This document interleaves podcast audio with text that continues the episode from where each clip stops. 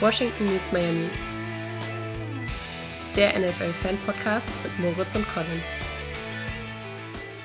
Ganz knapp haben wir es verpasst, das Ganze. Und wir müssen eigentlich direkt am Anfang drüber reden. Ich bin ja jetzt sehr aufgeregt auch im Nachhinein. Tyreek Hill. Ich denke, das sind die latest News. Wir starten einfach direkt mit News rein, weil momentan hagelt es halt einfach an, an Trades und Signings und halt einfach Neuigkeiten. Tyreek Hill ist der neue bestbezahlteste Wide Receiver der Liga und spielt künftig für meine Miami Dolphins. Und ich war, als ich es gelesen habe, heute Nachmittag kam die News auch so zum ersten Mal raus, vorher nie was davon gehört.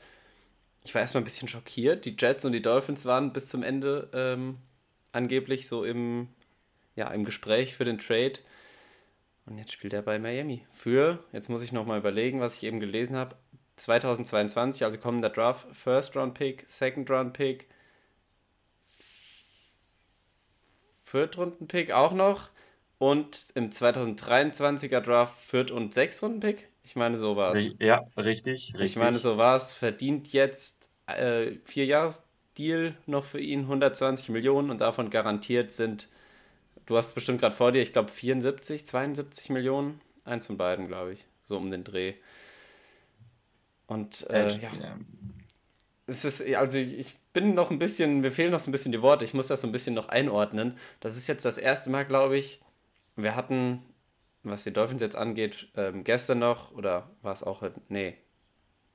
Nee, was gestern oder heute? Über Nacht auf jeden Fall. Morgens hatte ich dann gesehen, äh, Terran Armstead gesigned ähm, als ja, Free Agency Spieler ja, Nummer 1 in vielen Rankings auch, also der beste Free Agent, der auf dem Markt war.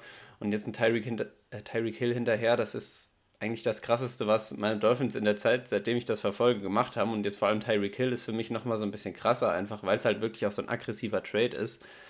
Ähm, und das wirklich so ein Superstar ist, der einen richtigen Namen schon in der NFL hat, der jetzt in deinem Team ist. Und ich war erst so ein bisschen, boah, das ist klar, richtig teuer jetzt, ähm, was das Gehalt angeht. Picks finde ich schade, weil mich der Draft dadurch weniger interessieren wird für mein Team. Aber ich denke mal, der Ansatz der Dolphins ist jetzt halt relativ deutlich geworden, dass sie sagen, okay, wir haben jetzt genug Jahre damit verbracht, über den Draft aufbauen zu wollen, so wie erfolgreich das war, ja, mehr, ein Jahr mehr, ein Jahr weniger erfolgreich. So, der letzte Draft war sehr gut, der davor eher ernüchternd, zumindest bisher. Und jetzt ist das Team halt einfach so weit, dass man mit aggressiven Signings und Trades halt, ja, schauen will, was, schafft ein Tour mit der Offense. Du hast ihm jetzt, glaube ich, die besten Umstände gegeben, die du ihm halt geben kannst. Jetzt hat er eigentlich gar keine Ausreden mehr und willst das Team jetzt durch krasse Trades, durch aggressive Signings halt voranbringen, was finde ich der richtige Ansatz ist, weil über Jahre einfach weiter jetzt Draft-Picks noch zu, ähm, ja, über Draft-Spieler zu sammeln mit den Picks, bringt dich, glaube ich, jetzt auch nicht weiter nach vorne. Deswegen halte ich das schon für den richtigen Ansatz. Aber es ist irgendwie trotzdem einfach so krass, das zu lesen, dass so ein Spieler jetzt in Miami ist. Und ich muss aber sagen, ich habe es dann eben, als ich so Twitter dann noch weiter durchgegangen bin, als das Ganze schon fix war und ich es auch wusste, kamen dann die ersten, ich glaube von Schefter war das, diese ja gefotoshoppten Grafiken mit von Tyreek Hill schon, wo das Miami, wo er das Miami-Trikot gefotoshoppt wurde. Und ich muss sagen, da musste ich schon ein bisschen grinsen. Also fand ich, sah schon sehr, sehr nice aus. Und spätestens jetzt ist mein, ich habe ja vor zwei Folgen, glaube ich, noch gesagt, es fällt mir immer schwer, mit den ersten Signings so den Hype für das eigene Team so zurückzuhalten. Ich wollte dieses Jahr probieren, da ein bisschen ruhiger ranzugehen, nicht jede, jedes Signing irgendwie komplett positiv reden und komplett davon gehypt zu werden, aber jetzt mit Armstead und dann noch direkt Tyreek Hill hinterher fällt mir das schon echt sehr, sehr schwer, jetzt nicht komplett gehypt auf die neue Saison zu sein. Und ich glaube, das kann aber auch jeder andere NFL-Fan nachvollziehen, dass ja, man da jetzt einfach gehypt ist auf das eigene Team. Hallo Mo, wie geht's dir? ich wollte sagen. Ich wollte, ich wollte jetzt hätte einfach so äh, mich jetzt reden lassen, hätte ich gesagt, nach 4 Minuten und 15 Sekunden komme ich auch mal zum Reden. Aber ist natürlich klar, äh, ich meine, du bist ein Fan von der Franchise, die so einen Trade jetzt durchgezogen hat. Es ist schon echt crazy. Vielleicht nochmal ganz kurze Timeline. Es ging jetzt auch sehr fix. Also vor mhm. ungefähr zwei Stunden, wir nehmen jetzt Mittwochabend 18 Uhr auf, nur mal so, aber ne, so kurz zur Einordnung. Ähm, vor zwei Stunden ungefähr hat äh, Rappaport als erstes äh, reported, dass äh, diese Vertragsverlängerungsverhandlungen bei Terry Kill und den Chiefs eben in Stocken geraten sind. Weil eigentlich war ja lange Zeit so der Konsens, okay, die einigen sich jetzt auf den Vertrag, ähm, tun noch was für den eigenen Capit in diesem Jahr, so die Chiefs dann. aber konnten sich halt nicht einigen. Anscheinend waren die Chiefs dann nicht bereit, das Geld für Tyreek auf den Tisch zu legen. Ähm, und, und dann ging es sehr, sehr schnell. Dann, dann hieß es erst Jets oder Dolphins, sind schon die beiden Finalisten. Also es wirkte oder es ist dann auch so bestätigt worden. Das war schon über ein paar Tage jetzt im Hintergrund am Laufen, diese ganzen Trade-Gerüchte auch zwischen den Teams und Tyreek Hill. Ähm, ja, also mega krass. Hätte ich, also diese NFL Offseason, also die man sagt jedes Jahr wieder so, es ist halt die NFL, aber es wird wirklich gefühlt jedes Jahr nochmal crazy. Ich kann mich an kein Jahr erinnern, wo so viele Superstars das Team gewechselt haben, per Trade dann vor allem. Ne? Also ja, es ist unfassbar wild. Ähm, ich weiß nicht, Trade, äh, also Pick Compensation, hast schon ein bisschen angedeutet. Ich fand es ziemlich viel. Also ich, ich fand ich fand's insgesamt, ich fand's insgesamt schon sehr, sehr viel. Ich meine, ist klar, du kriegst Harry Kill, ey, du hast die wahrscheinlich gefährlichste Waffe der Liga, ganz klar. Ähm, ja, ich werde auch kein Team dafür jetzt rippen, irgendwie zu aggressiv zu sein. Aber es ist schon natürlich eine Menge, die du jetzt abgibst. Auf der anderen Seite, ich meine, die Dolphins sind jetzt halt dann auch in so einem Fenster, wo sie jetzt all in schon gehen auf eine gewisse Weise, wenn du deine Draftpicks schon so wegtradest. Ähm, aber kann das nicht sein, dass sie ja 2023 zwei Erstrunden-Picks noch haben aus irgendeinem, aus irgendeinem Trade? Habe ich das Jetzt nicht gelesen? Muss ich überlegen. Warte Weiß kurz. Ich Weiß ich nicht. Ich, ich schaue es gerade mal nebenbei nach einfach. Ja, ähm, ja, ja. Ich, ich meine, ich habe das irgendwo gelesen, kann natürlich auch falsch sein. Ähm, ja, ich schaue gerade mal nach. Aber jetzt natürlich die Offense, ne, mit, mit, mit äh, Tyreek Hill, mit Jalen Waddle, mit Chase Edmonds und Gesicki. Äh, ja, es ist schon äh, echt spannend jetzt. Ist halt die Frage, was auf der Quarterback-Position da passiert. Wie gut kann Tour da natürlich jetzt mit umgehen mit seinen neuen Waffen?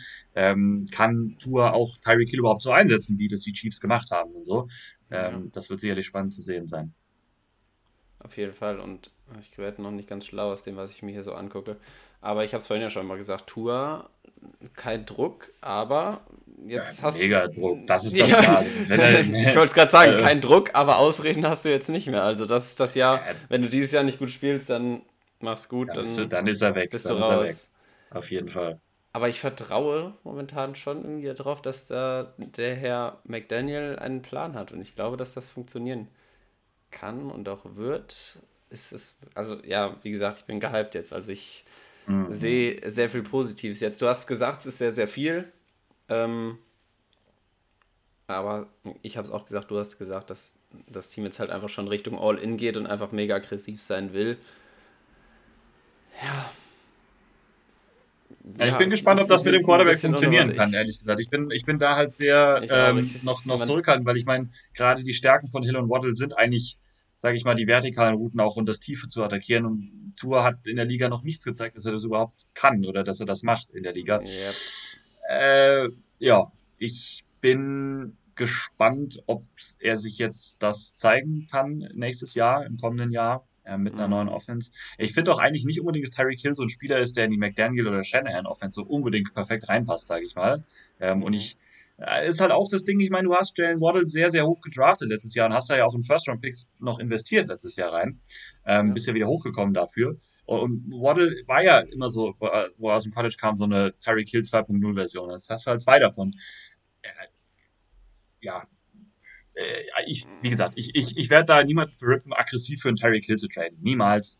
Ähm, mhm. Wenn es noch für einen halbwegs vernünftigen Wert ist, so schon viel, aber nicht zu viel. Ähm, alles gut, aber ich, ich bin jetzt sehr gespannt auch auf die Dolphins. Ich bin auch im Dolphins-Hype, ganz ehrlich. Also ich, ich würde es euch gönnen. Ähm, ich finde, es ist ein cooles Team jetzt einfach da zusammen. Ich werde immer noch nicht ganz schlau. Aus was. Es, es tut mir leid. Ist ja auch, ist ja auch. Ist ja vielleicht vielleicht finde ich es gerade noch nebenbei. Was ich noch, ich wollte gerade noch was sagen. Also man sieht schon wieder die Memes halt natürlich jetzt. Ähm, mhm. Mit äh, Tour halt bezogen auf, ja, wenn Tyreek Hill mal wieder weit offen ist, wer dann wirft. Ich, da gibt es ja dieses eine Meme aus irgendeinem Film oder Serie, wo dieser Quarterback da ja, war relativ schlecht. Ich weiß auch nicht, welcher Regisseur sich da dann gedacht hat, ja, perfekt, die Szene nehmen wir so, du wirfst den Ball da super ja, damit gibt es jetzt schon wieder die Memes und ja. Also mal gucken, was Tyreek Hill so denkt, wenn er da dann mit äh, Tour statt Patrick Mahomes auf dem Platz steht. Aber ich denke mal, ein Gamechanger sein wird er auch für Miami. Auf jeden Fall. Vielleicht noch kurz, was die Chiefs angeht. Ähm, also, ne, super gut für die Dolphins, für die Chiefs schon so kleine Fragezeichen, finde ich, weil die hätten schon das Geld gehabt, so, so eine neue Vertragsverlängerung erstmal auch in diesem Jahr hätte den Capit wahrscheinlich auch nochmal runtersetzen können, so auf, auf den Vertrag, den jetzt die Dolphins Terry gegeben haben. Ne? Kannst du so zumindest strukturieren, wenn du das willst. Und anscheinend wollten sie ihm halt nicht das Geld bezahlen. Da ist dann jetzt so ein bisschen die Frage, was ist genau der Grund dafür? Ist das äh, wirklich, dass du denkst, du kannst, sage ich mal, diese Waffe Terry Kill so ein bisschen ersetzen? Du hast ja Juju geholt. Ähm, jetzt gibt es auch die Gerüchte, dass äh, weil der Scantling ähm, in Kansas City gerade ist und da äh, vielleicht einen Vertrag unter, unterschreibt, so als Deep Threat Waffe. Ähm, ich weiß nicht so ganz, wo der Chiefs Weg hinführt. Gerade in der brutalen Division AFC West, wo wir dann gleich beim nächsten Trade nochmal drauf äh, zurückkommen, ne? Ja, also ich wollte generell auch noch sagen, irgendwie ohne Tyreek Hill jetzt noch, dadurch, das Receiving Core besteht jetzt aus Juju Smith-Schuster, ähm, Hartman. Nicole Hartman, genau. Dann ist noch nee, Rob, nee, das muss ich überlegen. Ich habe es vorhin doch noch gelesen. Ich habe es gerade nicht vor mir und ich kann auch gerade nicht, nicht auf mein Handy gucken, weil du ja da zu sehen bist. Sag doch mal, wer noch dabei ist. Äh, Paul aus dem letzten Draft ist noch dabei. Ich glaube, Josh Gordon hat tatsächlich auch noch einen Vertrag da jetzt und hat diesen ja. Einjahresvertrag unterschrieben. Aber ich glaube, die haben ja verloren, die haben Pringle verloren, haben auch Demarcus Robinson, glaube ich, jetzt ja. ja Robinson wollte ich sagen, aber der ist auch weg, genau. Und ja. ich weiß nicht, dadurch, dass Hill jetzt noch fehlt, ähm, die Chiefs ja generell ansonsten in der Offseason jetzt nicht so, haben ja noch Cornerback äh, Ward verloren, richtig? An die, mhm. an die 49ers. Mhm. Orlando, und den Honey Badger verloren. Den Honey Badger verloren. Orlando Brown haben sie getaggt, aber ansonsten kam ja auch, wurde ja jetzt nicht sonderlich viel noch gemacht. Durch Justin Reed haben sie geholt als, als okay, Safety, ne, als, als Safety. Aber ja. ja. Aber jetzt mal ab, wenn man auf die Offense vor allem guckt, letztes Jahr so ein bisschen ja gestruggelt, vor allem am Anfang. Mahomes ja auch so einen kleinen Schritt zurück oder zumindest nicht weiter nach oben gemacht, so. Waren am Ende trotzdem im äh, Championship Game. Aber irgendwie sehe ich die, mit, vor allem mit den ganzen Moves, die die ähm, Chargers gemacht haben, was äh, die Broncos da so gemacht haben, was die Raiders mit Devonta Adams da noch gemacht haben. Ich, und äh, mit Chandler Jones auch noch. Also die Raiders haben ja auch ordentlich da aufgestockt. Ich weiß nicht, ob ich die Chiefs jetzt noch, das ist vielleicht auch eine Überreaktion jetzt direkt, aber ob ich sie noch jetzt an einzelne Division sehen würde. Klar, also ganz klar vorne sowieso nicht mehr. Aber ob ich sie überhaupt jetzt noch da sehen würde, ist für mich jetzt gerade auch so eine Frage. Also es wird eine richtig spannende Division. Ja, nee, ich weiß schon, was du meinst. Also jetzt trotz der ganzen Sachen bei den anderen Teams hätte man immer gedacht, so die Chiefs sind trotzdem, irgendwie kannst du die schlecht nicht auf die Eins setzen, so vom Gefühl her. Ja. Jetzt verlierst du natürlich deinen besten Receiver, deine absolute Superstar-Waffe. Ist, ne, ähm, ich, ich stimme dir da an sich zu jetzt. Ich habe mir noch keine genauen Gedanken darüber gemacht, aber ich weiß schon auf jeden Fall, was du meinst. Auf jeden Fall. Ähm, wollen wir vielleicht einmal kurz über, über das andere Team in der AFC äh, West sprechen, was auch einen Receiver-Trade eingefädelt hat? Die Dolphins was, haben noch einen First-Round-Pick nächstes Jahr von den 49ers bekommen. Genau, ich wollte auch irgendwie sagen, irgendwas war da. Okay. Ja, ich hab's, schön. ich hab's gefunden. Schön, schön, schön, schön. Ähm, ja. Wir haben jetzt noch gar nichts, warte mal, bevor wir zu Devante Adams kommen, machen wir vielleicht noch mal so eine kurze Ankündigung, wie wir die Folge heute angehen. Wir, wir reden einmal jetzt, wie ihr schon merkt, über so die großen Trades, die abgegangen sind. Es ist ja doch einiges noch passiert jetzt in der letzten Woche. Äh, wir werden jetzt nicht mehr über die anderen Signings, ich will es nicht kleine Signings nennen, aber von vielleicht nicht ganz so bekannten Spielern oder nicht ganz so guten Spielern vielleicht ähm, reden. Ne? Da haben wir letzte Woche die eine Folge investiert. Ähm, jetzt ist diese zweite Welle halt dran. Ähm, heute geht es dann nach im zweiten Teil halt um weitere Position Rankings für den kommenden NFL Draft. Heute sind die mhm. Quarterbacks und die Safeties dran, also auch echt eine coole Folge, gerade die Quarterbacks natürlich, ne, so die wichtigste Position. Ähm, wird auch spannend. Deswegen geben wir jetzt mal ein bisschen Gas. Wir haben jetzt eine Viertelstunde über den Tyreek Hill Trade geredet. Klar, der ist auch sehr frisch. Aber ich würde sagen, wir gehen einmal zum Devante Adams Trade, denn die Raiders haben, das war auch so ungefähr vor einer Woche, ähm, haben für Devante Adams von den Packers getradet, geben einen Erst- oder ihren Erst- und Zweitrunden-Pick im kommenden Draft an die Packers ab, bekommen dafür Devante Adams, geben ihm einen neuen Vertrag, ähm, den er da unterschrieben hat. Jetzt will ich auch wieder nichts Falsches sagen, weil das war ja ein sehr, sehr großer Vertrag, den er da bekommen hat. Fünf Jahre 141 Millionen. Highest paid wide receiver in NFL history. Uh, ja. Go ahead, dein Take. Ach so, mein, oh sorry. ich war gerade, ich war gerade nebenbei noch äh, weiter am Lesen. Ja, mein Take zu Devante Adams. Für mich noch halt sehr unklar. Also ich weiß nicht, ob die Packers überhaupt eine Chance hatten, ihn jetzt noch zu halten dann am Ende. Aber so ein bisschen unklar, was der Weg der Packers jetzt ist, Aaron Rodgers da diesen Riesenvertrag zu geben, aber im, im gleichen Zug, dass du dann Davante Adams verlierst, eigentlich so die, das war ja die Connection, die die ähm, Packers Offense so ein bisschen da am Leben äh, gehalten hat. Klar, man hat diese Statistik, ohne Davante Adams stehen die Packers, glaube ich, auch, wie war diese Statistik, ich glaube trotzdem 7-0 oder 7-1, was man da so gelesen mhm. hat. Aber trotzdem fehlte ja eigentlich die größte Waffe jetzt mit Aaron Rodgers zusammen. Deswegen erstmal so aus Packers Sicht, das halt ein Riesenverlust. Ich bin mal sehr gespannt, wie die das kompensieren wollen. Da hat man ja auch heute noch dann kurz zwischendurch gehört, ja, die Packers sollten für Tyreek Hill gehen, wenn er jetzt schon so verfügbar ist. Das hatte ich noch gelesen, aber das war ja sehr schnell wieder weg. Ähm, dieses Gerücht, ja, aus Packers Sicht für mich unverständlich, aber sie hatten vielleicht auch einfach keine Chance, ihn da irgendwie zu halten. Und ja, die Raiders mit Devonta Adams ist ja dann so wieder die Reunion mit Derek Carr, seinem College Quarterback. Hast was das Receiving Core jetzt der Raiders angeht, ich weiß nicht, ob wir da schon mal drüber gesprochen haben, aber das ist ja auch absolut krass jetzt. Ähm, du hast ja auf Thailand da einen Darren Waller, der ja eh wie ein Receiver da äh, funktioniert in der Offense. Hunter Renfro, der ja auch so ein bisschen unterm Radar geflogen ist, zumindest den Anfang der letzten Saison, dann am Ende halt auch viel Aufmerksamkeit bekommen hat. Ähm, weil er ja der letzte übrige, also wurde ja dann dadurch, dass Henry Rux dann weg war, so ein bisschen dann auch so, die Nummer 1 aus dem Slot raus dann halt auch einfach mega krass gespielt, super Route Running gehabt und richtig produziert und jetzt kommt dann Devonta Adams noch mit rein. Die Raiders haben da ordentlich aufgestockt und ich glaube, das sind, klar, das wird ihnen ordentlich helfen und die Raiders sind auch dann irgendwie jetzt richtig gefährlich und der Preis, ich kann es auch verstehen, dass Devonta Adams dann der best, er ist der beste Receiver gewesen der letzten Jahre und dass er dann auch der bestbezahlteste Receiver sein will, ist meiner Meinung nach auch verständlich so. Ich kann das verstehen. Und ja, für den, also für die Picks, die, Raiders dann äh, abgegeben haben, finde ich auch völlig okay. Die hatten eh scheiße gedraftet, so wie die letzten Jahre. Spaß. Spaß. Oh, oh, oh, Spaß. Spaß. Okay. Spaß, Spaß. Okay. Nein, Spaß. Aber ja, ich finde das, find das spannend und ich mag so aggressive Moves. So, es bringt Spannung in die Liga rein, finde ich fand ich einfach cool. Und ich bin sehr gespannt, was die Raiders damit anstellen. Ich kann mir schon vorstellen, dass die Division da ordentlich nochmal durcheinander gewirbelt wird, jetzt im Vergleich zu den letzten Jahren. Als dieser Trade rauskam, ging natürlich dann direkt so ein bisschen diese ganze Gerüchteküche los. Was sagt Aaron Rodgers dazu? Der wird mhm. jetzt ja total wieder pissig sein aufs Front Office und so. Ja. Dann kam aber relativ schnell dann auch am selben Abend, glaube ich, noch raus, dass es wohl so war, dass Aaron Rodgers schon Bescheid wusste und auch, dass die Packers wussten, dass Devante Adams wahrscheinlich nicht mehr für die Packers spielen wird. Ähm, klar, dass er den Tag nicht unterschreiben will, das war so für den Konsens keine große News, das war so zu erwarten. Das war aber für den, die meisten halt noch kein Zeichen dafür, dass er jetzt getradet wird.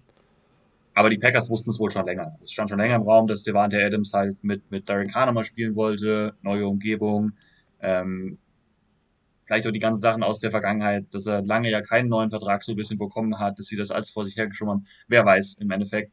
Ähm, aber ja, dann war so ein bisschen, auf der einen Seite wurden die Packers dadurch so ein bisschen in Schutz genommen, weil sie haben ihm wohl auch dasselbe Angebot gemacht oder vielleicht sogar noch ein höheres Angebot, wird gemunkelt, als diesen Vertrag, den er jetzt bei den Raiders bekommen hat. Aber halt war dann so, die wurde halt gesagt, die Packers hatten halt keine Chance, Devante Adams äh, zu resignen oder diesen neuen Vertrag zu geben. Der wollte eben weg kann man jetzt wieder diskutieren natürlich. Auf der einen Seite, was haben die Packers in der Vergangenheit falsch gemacht? Hätten sie nicht einfach früher schon verlängern sollen, da wäre das gar nicht so weit gekommen. Hätten sie mit Roger schon früher klar Schiff machen sollen, je nachdem, keine Ahnung. Ähm, ja, so klar stehen die Raiders hier als Trade-Gewinner auf der einen Seite natürlich schon da. Ich meine, du hast jetzt den Best Receiver der Liga in, in deinen Reihen. Er wird natürlich aber auch nächstes Jahr schon 30 Jahre alt. Ähm, darf man nicht so ganz vergessen, ähm, wenn man auch so ein bisschen guckt, was Receiver, so die Mehrheit der Receiver macht, wenn sie Richtung 30 Jahre geht und dann älter wird und so, lässt die Produktion in vielen, vielen Fällen dann schon nochmal deutlich nach. Und dieser Vertrag ist schon so aufgebaut, dass die Raiders da jetzt nicht so leicht rauskommen. Ne? Das heißt, mhm. äh, wenn, wenn Adams an ne, Leistung so ein bisschen nachlässt, müssen sie ihm trotzdem noch diesen Mega-Vertrag weiter bezahlen. Äh, da wird nicht viel zu machen sein. Ja, auch da wieder. Raiders aggressiver Move in der Division. Ne, du hast dein Quarterback und so. Du hast letztes Jahr besser gespielt, als viele erwartet haben, alles gut, dann bist du aggressiv und machst das. Werde ich nie groß kritisieren. Aber es ist natürlich schon irgendwann so ein gewisses Risiko da. Du hast zwei, den zwei First-Round-Picks abgegeben oder zwei, den ersten und zweiten Round-Pick so. Ähm, aber ja, mega, macht die, diese AFC West natürlich noch, nur noch gefährlicher und noch, noch krasser einfach mit, mit Devante Adams jetzt da drin, ist ganz klar. Es ist, glaube ich, wirklich jetzt die spannendste Division für die kommende Saison, wo man am Anfang halt direkt drauf guckt, was, was passiert da und wie spielen die Teams. Ich, ja, also es ist, sind noch sechs Monate, bis es wieder losgeht. Ich bin einfach schon gehypt jetzt. Ich habe so Bock, das zu sehen, wie sich das alles entwickelt und wie die Teams funktionieren mit den Moves, die sie jetzt gemacht haben. Es ist, ja, ich habe einfach Bock. Aber ja, es dauert noch einen Moment. Und erstmal haben wir noch genug zu bereden, auch was vorher passiert. Der Draft kommt noch, also immer alle, alles mit der Zeit. Was steht als Absolut. nächstes auf dem Plan? Nach Devonta Adams. Äh, als nächstes würde ich da mal den Deshaun Watson Trade angehen. Okay, ähm, der denn diese, krass, ja. Haben wir auch noch nicht drüber gesprochen. Ja. Diese ganze Saga wurde dann auch beendet. Ähm, Richtung, ähm, wann war das? Am Samstag war das, glaube ich. Am, am, Samstag kam die News raus. Ähm, ja. Stand ja jetzt doch sehr, sehr lange im Raum, anderthalb Jahre ungefähr, seit diese Vorwürfe rausgekommen sind, ähm, dass Deshaun Watson getradet werden will. Jetzt ist es über die Bühne gegangen. Deshaun Watson wird zu den Cleveland Browns getradet. Deshaun Watson wird da jetzt spielen. Ähm, die Cleveland Browns bezahlen den, ähm, den Houston Texans so ein äh, drei Erstrunden-Picks, genau, einen Drittrunden-Pick und einen Viertrunden-Pick. Und die Browns mhm. bekommen Watson und einen Fünftrunden-Pick. Also natürlich schon hefty, hefty Price Tag. Ähm, war aber immer so kommuniziert worden, dass die Texans für ihn drei Erstrunden-Picks haben wollen. Es waren ja ähm, als es dann so rauskam, dass die ganzen Civil, äh, dass die ganzen Criminal Charges nicht äh, mehr vor Gericht kommen und so weiter von Deshaun Watson, waren im Endeffekt vier Teams dann so nach einer kurzen Zeit als Favoriten auserkoren. Das waren die Browns, die Panthers, die Falcons und die Saints. Ähm, da wurde dann die Liste auch kürzer nach ein paar Tagen. Da waren es dann nur noch die Falcons und die äh, und die Saints, da hatten wir, glaube ich, auch noch drüber gesprochen, ne? Da haben wir noch drüber gesprochen, ja. Genau, da haben wir noch Da waren die Browns, genau. da hieß es eigentlich, die Browns sind raus aus dem Ganzen. Genau, richtig. Und dann waren die Browns nicht mehr raus aus dem Ganzen. Dann kam wirklich dieser, also was heißt der Schock, aber schon irgendwie ein Schock, dass, dass wirklich dann die Browns für ihn traden, dass, dass, er, ja. zu den, dass er zu den Browns geht. Er kriegt halt bei den Browns, das war ganz sicher ein großer, großer Faktor in dieser ganzen Entscheidung. Sean Watson kriegt von den Browns einen neuen Rekordvertrag mit neuem Rekord an garantiertem Geld. Ähm, ein Fünfjahresvertrag, 230 Millionen Dollar, so gut wie alles davon, wie gesagt, garantiert. Hm. Ja, äh, das ist halt auch so ein Trade. Äh, du kannst gleich gerne was zu sagen. Ähm, der hat so viele Fassaden, über die man reden kann, beziehungsweise ja. muss, über die man irgendwie auch nicht reden will. Äh, was pervers ist auf der einen Seite, krass auf der anderen. Ähm, ich, ja, ich habe schon so unglaublich viele Reaktionen darauf gehört. Ähm, ich weiß nicht, vielleicht kannst du mal deine zusammenfassen. Ja, das war ja bei mir auch immer so, als es noch darum ging, ging dass Sean Watson eventuell bei den Dolphins landet, dass sich mit dieser ganzen Geschichte, die jetzt so dahinter steckt, mit dieser kriminellen Geschichte, sage ich einfach mal, nie so. Ich glaube, da wird man, wäre ich als Fan dann auch nie so ganz warm mit geworden, so. Wenn man einen Quarterback hat, der halt ligaweit wahrscheinlich eher unbeliebt ist, so, das wirft dann auch einfach ein schlechtes Licht auf dein Team so generell. Und ich weiß nicht, ob ich das so geil gefunden hätte, wenn eigentlich die ganze Liga dein Team dann irgendwie wegen dem Quarterback so nicht so unbedingt mag. Ich weiß jetzt auch gar nicht, wie wahrscheinlich ist das denn noch, dass er nochmal gesperrt wird von seitens der NFL jetzt. Ah, dass er gesperrt wird, das ist schon sehr, das ist schon sehr, safe. sicher. Das ist safe, ne? Ja. Die länger ist halt, kann ja. von bis sein, klar. Ja, okay. Ja, ich bin sehr gespannt. Auf jeden Fall, der Trade an sich ist natürlich auch wieder krass. Das ist was, was polarisiert und auch das ja, die Liga einfach so spannend macht. Also rein aus sportlicher Sicht finde ich den Trade halt einfach geil. So, das ist einfach was, was krasses, was passiert so. Bringt einfach Schwung rein. Das ist halt geil, das zu sehen. Aber an sich, halt Sean Watson als Person jetzt dann, ist halt einfach schwierig. Und ich bin gespannt, wie, ja, wie so die Reaktionen auf generell die Franchise Cleveland Browns halt so von allen anderen NFL-Fans und Franchises an sich so sein wird. Aber gut, so wenn man die NFL kennt, ist das wahrscheinlich nach den ersten Wochen, die dann Sean Watson gespielt hat, so vergessen und keiner redet mehr darüber. Ja, es ist, ja, ich glaube, da kann man sehr, sehr lange drüber diskutieren. Du hast ja schon gesagt, wie man, wie man einen Trade findet. Ich finde es halt aus sportlicher Sicht nice, aber wenn man so die Geschichte dahinter kennt, hat das schon einen sehr faden Beigeschmack, finde ich so. Und das ja, wüsste ich jetzt nicht, ob ich das für mein Team unbedingt haben wollen würde. Mhm.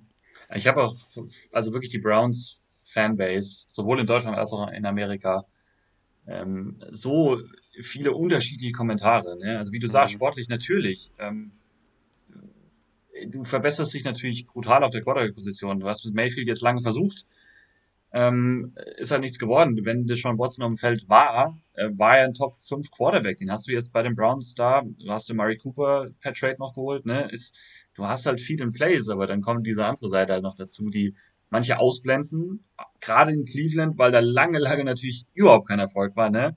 Ja. Ähm, was ich auch irgendwo dann verstehen kann, so einfach aus, aus Fansicht. Aber ja, ich weiß nicht. Da, also bei mir, das ist jetzt nur mein persönliches Empfinden, wenn ich jetzt die Browns sehen werde in den nächsten Jahren, zumindest jetziger Standpunkt heute, das kann in ein paar Jahren dann auch schon wieder so ein bisschen im Hintergrund und vergessen sein, ganz klar. Mhm. Aber wenn ich jetzt an die Browns denke, sind sie mir total unsympathisch. Und davor waren sie mir sehr sympathisch eigentlich. Ich mochte ja. die Browns immer gerne. Wie sie sich auch gegeben haben, so, äh, keine Ahnung, so als Underdog und also, sind nasty irgendwie sein und, und so, ne, keine Ahnung, mit Mayfield. Ich mochte Mayfield mit Ecken und Kanten und so, aber ja, jetzt halt mit solchen Sachen steuerst du dich halt in so eine Richtung, keine Ahnung, die, die, die irgendwie die sehr unbeliebt bei mir jetzt machen. Auch dieses Statement, was sie dann rausgebracht haben danach, als, als Watson, ich weiß nicht, ob das dir durchgelesen hat, äh, haben sie sich so ein bisschen versucht zu erklären, was in diesem Prozess alles reinging, warum sie jetzt für Watson getradet haben, wo im Endeffekt gar nichts drin stand, wo nur stand, wir haben natürlich tiefe äh, Untersuchungen gemacht und haben mit allen Beteiligten geredet und, und bla bla bla und das ist für die Franchise das Beste und da hängen viele Jobs dran, keine Ahnung. Ähm, ja. So eine, so eine Wischiwaschi-Nachricht, keine Ahnung. Das, ja, es passt halt einfach dieses Business rein. Auf der anderen Seite, es war klar, dass ein Team dafür gehen wird für Watson, weil es ist ein Business und äh, wenn du, wenn die Browns in zwei, drei Jahren den Super Bowl gewinnen mit Watson, dann wird wahrscheinlich, werden 90 Prozent der Menschen gefühlt vergessen haben, was hier so passiert ist oder was diese Anklagen jetzt waren. Das ist mega schwierig. Also ich glaube, man merkt schon, man, man stockt so und ist, äh, äh, ja. keine Ahnung, ganz, ganz schwierig. Ja. Ich, bin, ich bin auf jeden Fall auch sehr gespannt, wie, wann, wann Watson wirklich für die Browns auch spielen wird. Ne? Also das, da bin ich auch sehr gespannt. Die zivilen Klagen laufen auch noch. Ne? Auch da kann auch, können Geldstrafen noch kommen. Du kannst äh, ins Gefängnis kannst du natürlich nicht mehr ähm, an, von Watsons Seite aus, aber kannst du dann, wie gesagt, auch noch von der NFL gesperrt werden. Ähm, ja, ich. Für zwei Spiele dann wahrscheinlich. Ja, genau. Ja, ja. Ridley setzt 1000 Dollar auf ein Spiel, wo er nicht mitspielt und muss ja. aussetzen und Sean Watson. Einer belästigt 22 Frauen mindestens. Und ja, ich kann mir vorstellen, dass es. Äh, also ich kann mir nicht vorstellen, dass es eine, eine Jahressperre wird. Also wenn, ich kann mir so ich vorstellen, sag, ich, ich. Es ist ja? sechs. Okay, ich hätte jetzt acht gesagt. Ich acht, acht gesagt, okay. aber ja, so eine halbe Saison, vielleicht ein bisschen ja. weniger, vielleicht ein bisschen mehr so. Und äh, ja, da kommen wir wieder zum NFL-Strafmaß. Lassen wir es mal auf uns zukommen. Wer weiß, was passiert, aber äh, ja, naja, ja, okay. Das ist eine schwierige Situation, kann man sehr, sehr lange drüber reden, glaube ich noch. Aber ich glaube, am Ende landet man immer wieder bei denselben Sachen, dass man es, dass es sportlich spannend ist, aber halt einfach, wie du es gesagt hast, dass so ein unsympathisches Licht einfach auf die Franchise wirft und man die nicht mehr so mit ganz, ich will nicht sagen mit gutem Gewissen schaut. Ich meine, man selbst kann ja nicht so dafür, aber es ist halt, man hat halt immer diese Geschichte so im Hintergrund, wenn man das schaut und dann Deshaun Watson da so sieht. Zumindest jetzt in der ersten Saison, denke ich mal, wird das so sein, wenn man ihn dann da spielen sieht in den nächsten Jahren wird sich das zeigen. Aber dadurch ging natürlich auch dieses Quarterback-Karussell dann so ein bisschen weiter. Und die Falcons waren ja einer der Favoriten dann im Endeffekt darauf. Die haben Deshaun Watson nicht bekommen, haben gleichzeitig auch noch, äh, ich mache einfach mal weiter so, äh, Matt ja, Ryan super. verloren. Äh, Matt Ryan ist jetzt bei den Colts gelandet. Durch hat natürlich auch, klar, ich weiß nicht, ob äh, im Endeffekt Deshaun Watson, dadurch, dass die Falcons so interessiert waren, ob das der Auslöser war, dass Ryan auch halt einfach sich nicht mehr wertgeschätzt gefühlt hat und dadurch halt dann gehen wollte. War das so? Oder also meinst du, wenn die Falcons nicht um Deshaun Watson da so mit dabei gewesen wären, wäre er einfach noch da geblieben und hätte die Saison gespielt? Ist wahrscheinlich auch immer schwer zu sagen. Ich glaube nicht, dass das so gekommen wäre, wenn sie nicht mit dieser ganzen Watson-Geschichte in Verbindung gebracht wären. Ich glaube, dann wären sie weiter noch diese zwei Jahre mit, mit Ryan irgendwie gegangen. Also ich glaube schon, dass der Watson, diese ganze Watson-Geschichte schon so einen großen Anteil daran hatte. Ja, und äh, Matt Ryan ist jetzt bei den Indianapolis Colts gelandet, wo wir ja die letzten Wochen eigentlich immer so Jimmy Garoppolo eigentlich am ehesten noch gesehen haben von den übrigen. Ja, jetzt ist es Matt Ryan bei den Colts. Auf jeden Fall meiner Meinung nach ein Upgrade zu Carson Wentz.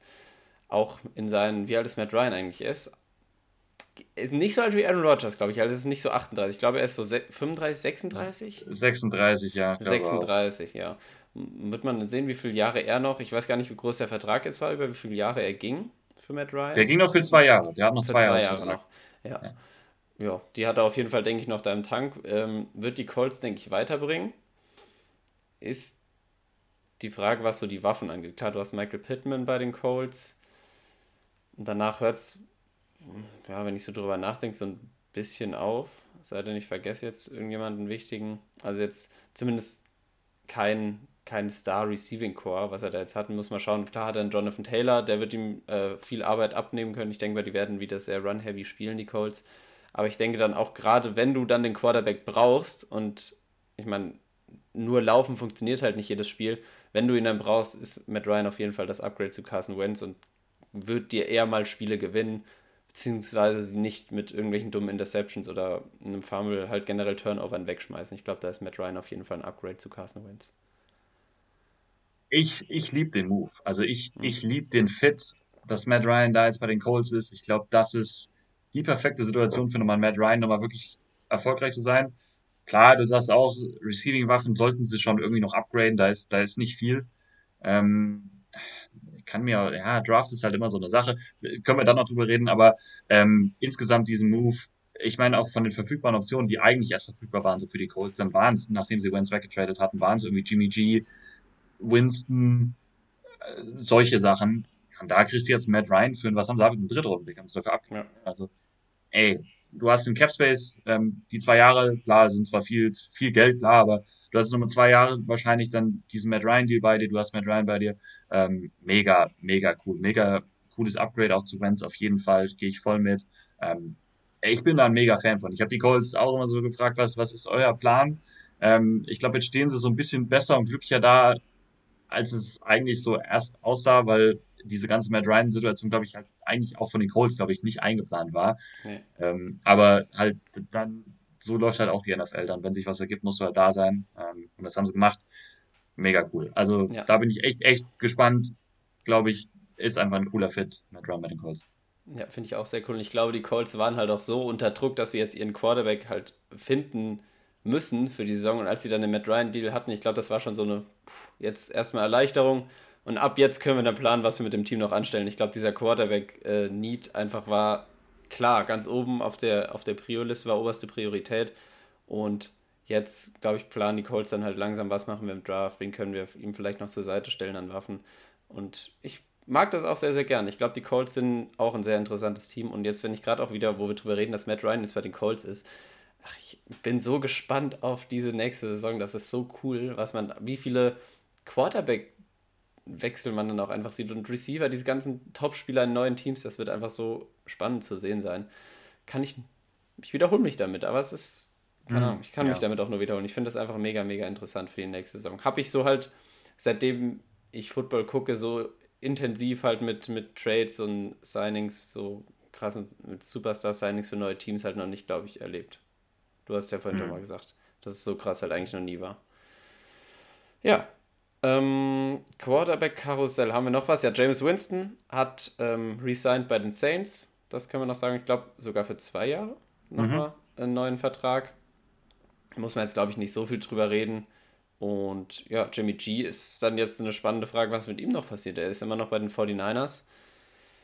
Wir, ja. haben, wir haben theoretisch nur noch ein Team, was wirklich unbedingt einen Quarterback braucht, die wirklich eigentlich keinen Quarterback haben, wo sie schon öffentlich gesagt haben, dass sie einen neuen haben wollen das sind nur noch die Carolina Panthers. Ach ja, richtig. Ja. Die, die es aktiv gesagt haben. Klar, die Seahawks sind jetzt auch da mit, mit Lock, aber die haben auch so gesagt, ja, die sind so ein bisschen Re Rebuild-Modus, ne? Weiß man jetzt nicht, klar, gibt es da auch Gerüchte, aber es, da finde ich nicht ausgeschlossen, dass die auch mit Drew Lock dann in dieses Umbruchjahr reingehen. Mhm. Und jetzt sind halt noch Quarterbacks wie ein Baker Mayfield, ist jetzt natürlich noch auf dem Trade-Block, weil die Browns brauchen den natürlich jetzt nicht mehr.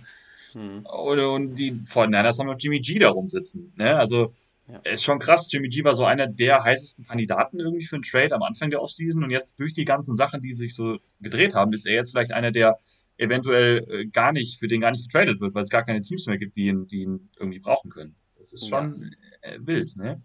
Ja, also ich bin, ich wollte dich eh noch fragen. Baker Mayfield, das habe ich vergessen, eben als wir über Watson und die Browns geredet haben. Weiß nicht, was ist so dein, dein Tipp? Was passiert mit Seahawks. dem? Also, Seahawks hätte ich auch gesagt. Also Panthers sehe ich gar nicht. Mhm. Ähm, Panthers kann ich mir eher noch vorstellen, dass sie im Draft dann wirklich auch einen Quarterback nehmen und ansonsten vielleicht auch einfach nochmal dann mit ja, Darnold und Rookie Quarterback da so eine Competition draus machen und vielleicht direkt sogar Rookie star äh, starten lassen. Ja, Baker Mayfield würde ich wirklich am ehesten bei den Seahawks sehen dann. Ja, und das fände ich jetzt auch. Also erstmal fände ich das einen coolen Fit. Ich glaube, das ist ein Quarterback, den Pete Carroll und die Seahawks mega geil finden würden. Das wäre so der Quarterback eigentlich, wie er gemacht sein muss, mhm. auch in so einer Seahawks-Offense, wie sie sie halt spielen wollen. Ob das jetzt so clever ist, ob die, diese Offense so clever ist, diese Idee, die sie haben, ist dann die andere Sache. Aber äh, ja, ich meine, die haben das Kapital auf jeden Fall dafür. Und das wäre so ein, das wäre so ein kleiner Rebuild, so ein smoother Rebuild irgendwie, mhm. wenn du dann trotzdem vielleicht, hoffentlich, eventuell mit Mayfield halt deine Lösung schon auf Quarterback gefunden hast, je nachdem. Ne, da muss man auch sagen, da hat schon die Entwicklung krass äh, stagniert auch bei den Browns. Das kann man ja nicht verneinen. Ja, die letzten zwei Jahre waren nicht mehr gut. Ja, also aber wenn ich, wenn ich Mayfield irgendwo sehe, dann bei den Seahawks. Auf der anderen Seite weiß ich halt nicht, ob die Seahawks jetzt Draftkapital für einen, wie alt ist er, 25-jährigen Quarterback, der jetzt in letztes Jahr in Vertrag geht, äh, da was für investieren. Ob sie sich da sehen schon im Rebuild, das wird dann zu sehen sein. Aber ja. äh, bei Baker Mayfield hat, glaube ich, vor allem jetzt das letzte Jahr, wo er, wo er ja wirklich auch nie 100% fit war, das hat ihn halt ja, noch klar. so ein bisschen runtergezogen in seiner, generell in seinem Ansehen, sage ich mal. Mhm. Viele sehen ihn halt, glaube ich, wirklich als ja, below average Quarterback an. Das sehe ich halt, also wegen dem letzten Jahr halt auch, weil er dann nie auch fit war, immer Schulterprobleme gehabt hat, das sehe ich halt nicht so. Also er hat ja auch schon gezeigt, was er in der NFL spielen kann, dass er da auf jeden Fall ein, ich will nicht sagen Durchschnittsquarterback, sogar besser als das äh, sein kann. Das hat er auf jeden Fall schon gezeigt. Und ich weiß jetzt, ich kann das immer so schwierig einschätzen, wenn man jetzt für einen, wenn die Seahawks für einen Baker Mayfield traden, was da so an, an Draftkapital an Picks rüberwandern müsste zu den Browns, die einen Baker Mayfield ja wirklich auch gar nicht mehr brauchen und da ja auch wirklich eine schlechte Verhandlungsgrundlage haben, weil ich meine, wie, wie wollen die viel fordern für einen Baker Mayfield, wenn sie einen Deshaun Watson jetzt haben? Wird sehr sicher ein Day-2-Pick sein, also ab Runde 3. Ja. Vielleicht zwei, genau. zwei Day-2-Picks. Ich glaube, dass du ein bisschen mehr wahrscheinlich für abgeben musst, vielleicht als für Matt Ryan zum Beispiel. Hm. Vielleicht, aber vielleicht auch nicht. Also, und das ist halt auch so ein Grund, warum ich die Seahawks da sehe, dass sie das versuchen, weil genau. er hat jetzt auch nur noch ein Jahr. Das ist jetzt die 50-Option, auf die er dann spielt. Da kannst du jetzt, ein, du hast genug Kapital jetzt als Seahawks in, im, im Draft, ausnahmsweise jetzt mal. Ähm, da fände ich cool. Da kannst du evaluieren, ey, Mayfield, vielleicht kann er den Ball, vielleicht kann er sich nochmal zurückfangen, gesund werden und dann wieder zeigen, dass er NFL-Starting Quarterback ist. Ja, also das wäre halt so ein Low-Risk-Move, den, den ich halt auch bei einem Rebuild-Team einfach sehen würde. Ja, und ich würde diesen Move auch mögen glaube ich. Auf jeden also, Fall. Ich, ich, ich auch. Sehr, sehr cool. Ja. Gut. Ich glaube, Quarterback-Karussell ist dann soweit abgehakt. Vielleicht ganz kurz nochmal vielleicht über die Falcons reden. Das geht relativ mhm. schnell. Die haben sie das, ja jetzt ah, Marcus, hab ich haben, sich, haben sie ja Marcus Mariota jetzt noch geholt. Ja, äh, wollte ich auch noch sagen. Ja, auch Free Agent waren als Übergangslösung. Die Falcons ist halt jetzt so eine Sache, ne? Also, wenn man sich die mal überlegt, richtig die waren, scheiße da. Die waren letztes Jahr die waren letztes Jahr auf, auf Platz 4 im Draft. Anstelle 4 hätten sich Justin Fields, Mac Jones holen können. Haben Kyle Pitts gedraftet. Das haben wir damals noch gar nicht so richtig hinterfragt. Wenn man sich das mal überlegt, wo die Falcons letztes Jahr standen mit dem Kader, äh, warum du da nicht auf den, da schon den Rebuild-Schalter richtig drückst. Die haben immer diesen Rebuild vor sich hingeschoben und jetzt sitzen sie im Endeffekt da mit Marcus Mariota und Kyle Pitts und mit dem Dead Cap Hit von 50 Millionen von Matt Ryan irgendwie ähm, den sie jetzt dafür ein Apfel und ein Ei verscherbelt haben, der letztes Jahr ganz sicher noch ein bisschen mehr vielleicht wert gewesen wäre. Ja, es ist, also ich weiß nicht, äh, dann auch dieser, ich, du hast vielleicht gelesen, ähm, die haben ja irgendwie Lorenzo Carter, glaube ich, äh, einen Vertrag gegeben über ein, zwei Jahre und dadurch ähm, qualifiziert sich ein Abgang nicht mehr für diesen Compensatory Tip, äh, Pick, den sie bekommen hätten. Ja, ist halt einfach merkwürdig, was, was die Falcons da machen. Ähm, irgendwie kein Plan. Also was, ich habe, ich sehe noch keinen Plan dahinter. Du hast jetzt zwar Kyle Pitts und Mariota, ähm, aber ja, sonst halt auch wirklich gar nichts. Du hast ja wirklich gar nichts mehr. Also ja. ja, also ich, es ist, wenn man noch so sagt, ja, man hat Kyle Pitts, das ist wirklich gut in der Offense und von dem Mariota weißt du ja auch noch nicht, was du von dem jetzt kriegst dann in der NFL. Ich meine, es ist jetzt ja auch kein Star auf der Quarterback-Position. Ich würde sagen, Kyle Pitts ist eigentlich in der Offense so der einzige Star. Du hast einen Mariota hinter einer eher wackeligen O-Line jetzt, die, das Receiving Core abgesehen von Kyle Pitts, äh, ist eigentlich eine Katastrophe. So. Da ist ja niemand. Die haben ja niemanden. Ja, da ist niemand. Das ist, da ist Zachary ist der Nummer 1 Receiver. Ja, das, ist, das ist eine Vollkatastrophe, was die Falcons dann in ihrer Offense dann jetzt haben. Die ja. Defense war generell ja über die letzten Jahre auch eher immer anfällig. Da hat ja, AJ Terrell haben sie da jetzt gespielt gehabt. Der hatte eine gute Saison eigentlich soweit ja. und haben immer noch einen Grady Jarrett, aber ansonsten. Also verloren, also, der drittbesten Spieler hast du auch noch verloren, den Linebacker. Ja, also das, die Falcons stehen wirklich davor. Oh, und, du hast, und, und, du hast kein Draftkapital. Du hast deinen Franchise-Quarterback abgegeben, hast aber nur einen Drittrunden-Picker dafür bekommen. Ja. Nee, es ist halt. Ja, also die Falcons stehen vor ja, echt einer, einer sehr, sehr großen Aufgabe da, für die kommende Saison irgendwie einigermaßen ordentlich auszusehen und halt generell auch für die nächsten Jahre das Team wieder auf ein ordentliches Level zu bringen, das wird schwer genug, glaube ich. Also es ist, wird sich, mal gucken, wann sich da ein Plan abzeichnet, wie, wie die Falcons das Ganze angehen wollen. Ja, ja, das stimmt. Man darf gespannt sein. ja. Okay, ey, jetzt haben wir 40 Minuten über nochmal Free Agency nice. und, und Trades geredet, aber ja, naja gut, ich meine, es ist auch echt einfach viel passiert. Es ist einfach eine wilde Offseason. Sehr, sehr viel passiert. Aber wir haben noch einen zweiten Teil der Folge. Haben wir ja gerade schon angekündigt. Wir müssen zu unseren Position Rankings der Quarterbacks und der Safeties kommen. Deswegen mhm. starten wir da gleich rein. Eine kurze Ankündigung noch. Äh, Ankündigung noch. Ähm, seit 18 Uhr ist ein neues äh, YouTube-Video online auf unserem Kanal. Habe ich heute fertig geschnitten. Ähm, das sollte jetzt verfügbar sein. Deswegen, wir haben einige Abonnenten und Likes auch schon bekommen. Danke erstmal dafür.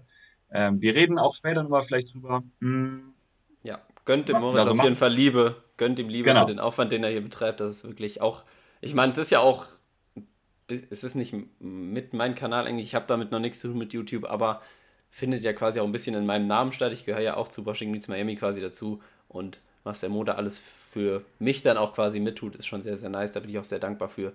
Gönnt da ein bisschen Liebe und ja.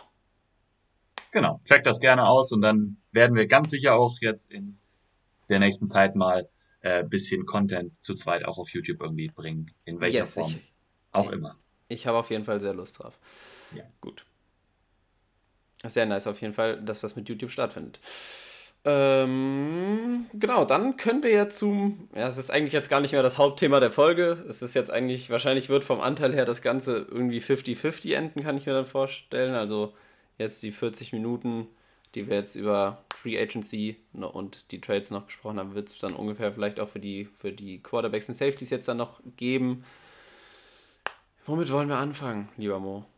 Quarterbacks. Wir fangen Quarterbacks an. Wir fangen mit Quarterbacks an. Zack. Okay. Zack, in die Quarterbacks. Und das ist dieses Jahr so eine Sache. Also, wir haben es, glaube ich, schon mal erwähnt, dass da die Rankings sehr ja, auseinandergehen. Man hat keine klare Nummer 1, man hat keine klare Nummer 5. Also, wir haben jetzt ja Top 5 wieder gemacht. Da hat man eigentlich schon alles gesehen bei den, bei den Quarterbacks an, an Reihenfolge. Also, da war schon ein Kenny Pickett auf 1, der war schon auf einer 5, den hat man schon auf einer 3 gesehen, man hat schon Malik Willis auf der 1 gesehen, dann nur auf der 5, dann hat man, weiß nicht, einen Sam Howell auf der 2 gesehen, aber manchmal auch gar nicht in der Top 5 vielleicht. Also das ist, da kann wirklich, da kann sehr, sehr viel bei rumkommen. Ja, ich bin jetzt ja. auch sehr gespannt, was, was, was du dir Gedanken gemacht hast, wie, wie du so ja. denkst, weil äh, du hast auf jeden Fall recht, das hat jeder anders. Ich habe immer vor der Folge gesagt, vielleicht noch ganz kurz, ähm, ich hatte meine Rankings lange schon stehen, so insgesamt, war auch sehr glücklich und die stehen auch jetzt noch. Aber ich habe ja einen Draft-Experten, meinen Lieblingsexperten, zumindest gerade was den Draft angeht, Scouting vom Draft und gerade die Quarterback-Rankings, die er in den letzten Jahren immer öfters mal vom Konsens weggemacht hat. Das ist Chris Sims, den Namen habt ihr auch schon öfters mal gehört. Ähm, der hat halt die Liste so gefühlt ganz anders wie ich gemacht und auch die Eins hat er äh, ganz anders als ich das einschätze zum Beispiel das hat mich jetzt ein bisschen unsicher gemacht. Aber ähm, es ist einfach eine Klasse, wo auch selbst, es gibt keinen Konsens. Also das ist so, letztes Jahr gab es einen Konsens, Lawrence 1, Wilson 2. Äh, das war zumindest ein Konsens so. Selbst den gibt's dieses Jahr nicht. Den gibt's auch nicht so. Und deswegen alles gut. Ähm, ich bin jetzt auf jeden Fall, Fall sehr gespannt, auch wie du, Colin, deine Quarterbacks gerankt hast. Fang doch mal mit deiner Nummer 5 einfach an. Ich fange mit meiner Nummer 5 an, okay. Ja. Meine Nummer 5 ist der gute Quarterback von North Carolina, Sam Howell. Das ist meine Nummer 5. Soll ich direkt fragen, wo er bei dir gelandet ist? Der ist auch in meiner Top 5 drin, sagen wir es mal so. Okay, aber er ist nicht deine 5. Ist nicht meine 5, nein. Er ist nicht deine 5, okay. Ähm, Sam Howell ganz kurz zu seinen, ja, so diese, ja, North Carolina habe ich schon gesagt, zu so seine Stats. Er ist 6'1 groß, 221 Pfund schwer. Ähm, jetzt steht hier noch die, die äh, Wingspan von seinen Händen, die könnte ja vielleicht bei einem Schüler noch relevant werden. Ich sage es jetzt vielleicht mal nicht dazu. Ist eigentlich, ja, nur weil es hat wahrscheinlich jeder mitbekommen, bei Kenny Pickett so ein Thema gewesen. Bin ich mal gespannt, was du dazu sagst, ob du das irgendwie relevant findest oder nicht. Zu Sam Howell an sich ähm, kann man schon mal sagen, dass er jetzt 2020 war ja ein, ein klarer First Rounder so, weil er dann eine richtig, richtig gute Saison gespielt hat. Hat jetzt im letzten Jahr dann ja auf jeden Fall einen Abschwung erlebt. Nicht mehr ganz so impressive gespielt. Also war wirklich weiter weg davon, ähm, als 2020 wirklich da so einen Schritt zurück gemacht. Und dadurch kamen halt auch dann viele Zweifel, dadurch, dass Michael Carter äh, gedraftet wurde, Javante Williams, das waren seine Running Backs die zusammen 33 Touchdowns hatten, 1500 und 1445 Scrimmage Yards um den Dreh und auch seine. Moment, das muss ich schauen. Ähm, genau, seine Receiver waren auch halt einfach nicht mehr so konstant halt in der, in der letzten Saison. Da muss man halt dann überlegen, wie viel Impact hatte einfach der Javante Williams und Michael Carter Abgang da auf Sam Howell, was man zu ihm jetzt erstmal dann noch als Positives sagen kann. Ähm, eigentlich war das auch der größte Negativgrund, so was mich halt sehr stutzig gemacht hat, dass er wirklich diesen Abschwung hatte, nachdem die beiden Spieler weg waren, die das Team so ein bisschen getragen haben, dass er es halt alleine dann nicht mehr so richtig liefern konnte. Er hat an sich ähm, ja einen guten Arm, guten Zip, ist auch ja als, als Passer so sehr, ja, nicht sehr zuverlässig, aber hat eine, eine gute ähm, Accuracy, hat, wenn er so in seinem Rhythmus spielt, wirklich da gute Drives auch, die er das Feld so runterbringt, ist von seiner Athletik her ähm, ein guter Quarterback, ein sehr athletischer Quarterback, der aus der Pocket rausgehen kann, der aggressiv dann auch als Läufer sein kann, der kreieren kann außerhalb von der Pocket und ähm, genau, soweit auch seine Würfe, hat er einen guten Arm, kann die Würfe alle machen, diese NFL-Throws ähm, kann er machen. Das ist aber auch so ein, so ein Teil, der in seine Weaknesses so ein bisschen mit reinspielt, dass er seinem, ja, das manchmal nicht so ein bisschen mehr Touch reinbringen müsste, da wirklich sehr auf seinen Arm vertraut und den, ich sag einfach mal, überbenutzt, also wirklich teilweise Würfe auch einfach viel zu, viel zu doll rausfeuert, obwohl er eigentlich ein bisschen mehr Touch vielleicht reinlegen sollte und halt seinem Arm auch insofern vertraut, dass er wirklich enge Fenster erzwingen will, dass er da noch reinwerfen will, was halt zu Turnovern führen kann. Das sind so die Sachen, die dann auch noch negativ sind. Und wie gesagt, der größte Negativpunkt halt diese, dieser Formabschwung bei Sam Howell bei mir, deswegen nur meine Nummer 5. Was heißt, also nur, es ist alles sehr eng zusammen, aber mein Nummer 5 Quarterback in dieser Draft Class. Ich äh, sag zu Sam Howell dann nochmal sowas. Ich mache jetzt einfach meine 5. Ich glaube, mhm. so ist es am, am cleversten. Äh, meine, meine, meine 5 ist Matt Corral von Ole Miss. Hm. Ähm, der ist auf meiner Nummer 5 gelandet. War tatsächlich lange auch die Frage, ob er. Egal. Also äh, Matt Corral ist auch so einer, der wandert ziemlich auf den Boards äh, rauf und runter. Also zum Beispiel bei Chris Sims war zum Beispiel der sogar die Nummer 1, was ich halt nicht ganz verstehen kann. Also erstmal zu Matt Corral. Hat auf jeden Fall einen NFL-Arm, hat einen guten Arm, ist sehr guten Arm teilweise, ähm, hat einen guten, guten Touch insgesamt, gepaart aber auch mit einer wirklich super guten Athletik. Ist auch öfters da mal als Runner eingesetzt worden, hat auch kreiert, wenn nichts offen war, hat er die Pocket verlassen. Ähm, auch ein physischer Runner, hat keine Angst vor Hits und so, guten Straightline-Speed gehabt, das hat er alles mitgebracht. Hatte sich ja verletzt gehabt in seinem Bowl-Game, deswegen war er auch nicht beim Combine, deswegen haben wir jetzt noch keine, keine, kein 40er Dash oder sowas und haben auch noch kein Tape oder keine keinen Pro Day gesehen oder sowas, wo er schon geworfen hat, wie zum Beispiel bei zwei anderen, die hier, äh, die ja schon ihren Pro Day hatten. So, das wollte ich einfach sagen, genau.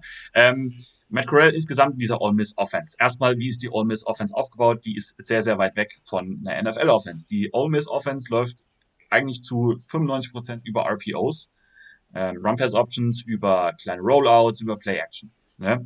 Und, und da hat er den Ball in dieser Offense wirklich konstant bewegen können. Muss man sagen, Matt Corral, die Offense war auf ihn zugeschneidert, ähm, hat auch ganz klar sich verbessert bei den Turnovers. Der hatte 2020 noch, wir ja ganz länger, hatte da, glaube ich, auf jeden Fall zweistellige Interceptions. Ähm, jetzt letztes Jahr hat er, glaube ich, nur fünf. Also das hat er auf jeden Fall deutlich zurückgeschraubt. Ähm, trotz dieser RPO-Offense ähm, hat man immer wieder gesehen, dass er einen guten Deep Ball hat. Der sitzt auf jeden Fall, dafür hatte den Touch und die Armstärke, um den Ball auf jeden Fall anzubringen.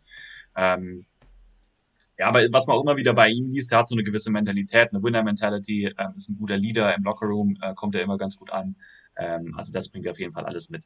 Warum ist er jetzt nur meine 5? Natürlich erstmal, gut, das ist jetzt nicht das große Fragen, sondern habe jetzt hier als erstes stehen. Seine Verletzung aus dem Bowl-Game, wie sehr behindert ihn das, kann ihn das auch so ein bisschen seine Draft-Position auch kosten. Das wissen wir jetzt einfach nicht, da sind wir zu weit weg. Das aber nur so im Hinterkopf behalten. Ne?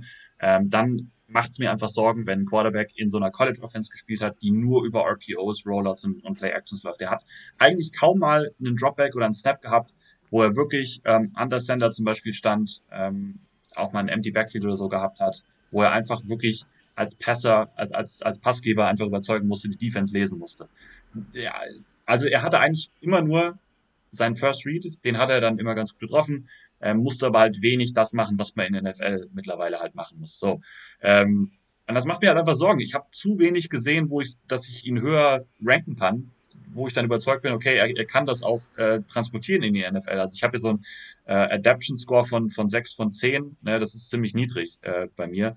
Ähm, was mir auch noch aufgefallen ist, mir gefällt sein Release nicht ganz so gut, finde ich nicht ganz so schnell, wirkt ein bisschen behäbig, ein bisschen langsam und dann hat er halt nicht ganz diese Armstärke von vielleicht anderen, die jetzt noch bei mir vor ihm in der Liste sind. Ja, ich habe bei Corral, ja, ich weiß nicht, das ist echt aus so eine, aus den genannten Gründen, weil er so wenig gezeigt hat, was in der NFL zu sehen ist, finde ich ihn sehr schwer einzuschätzen. Es kann gut sein, wenn er sich gut adaptieren kann, wenn er einen guten Coach hat, dass er auch in der NFL auf jeden Fall gut zurechtkommen wird. Der hat auf jeden Fall die Tools dafür, der hat den Arm dazu und die Athletik.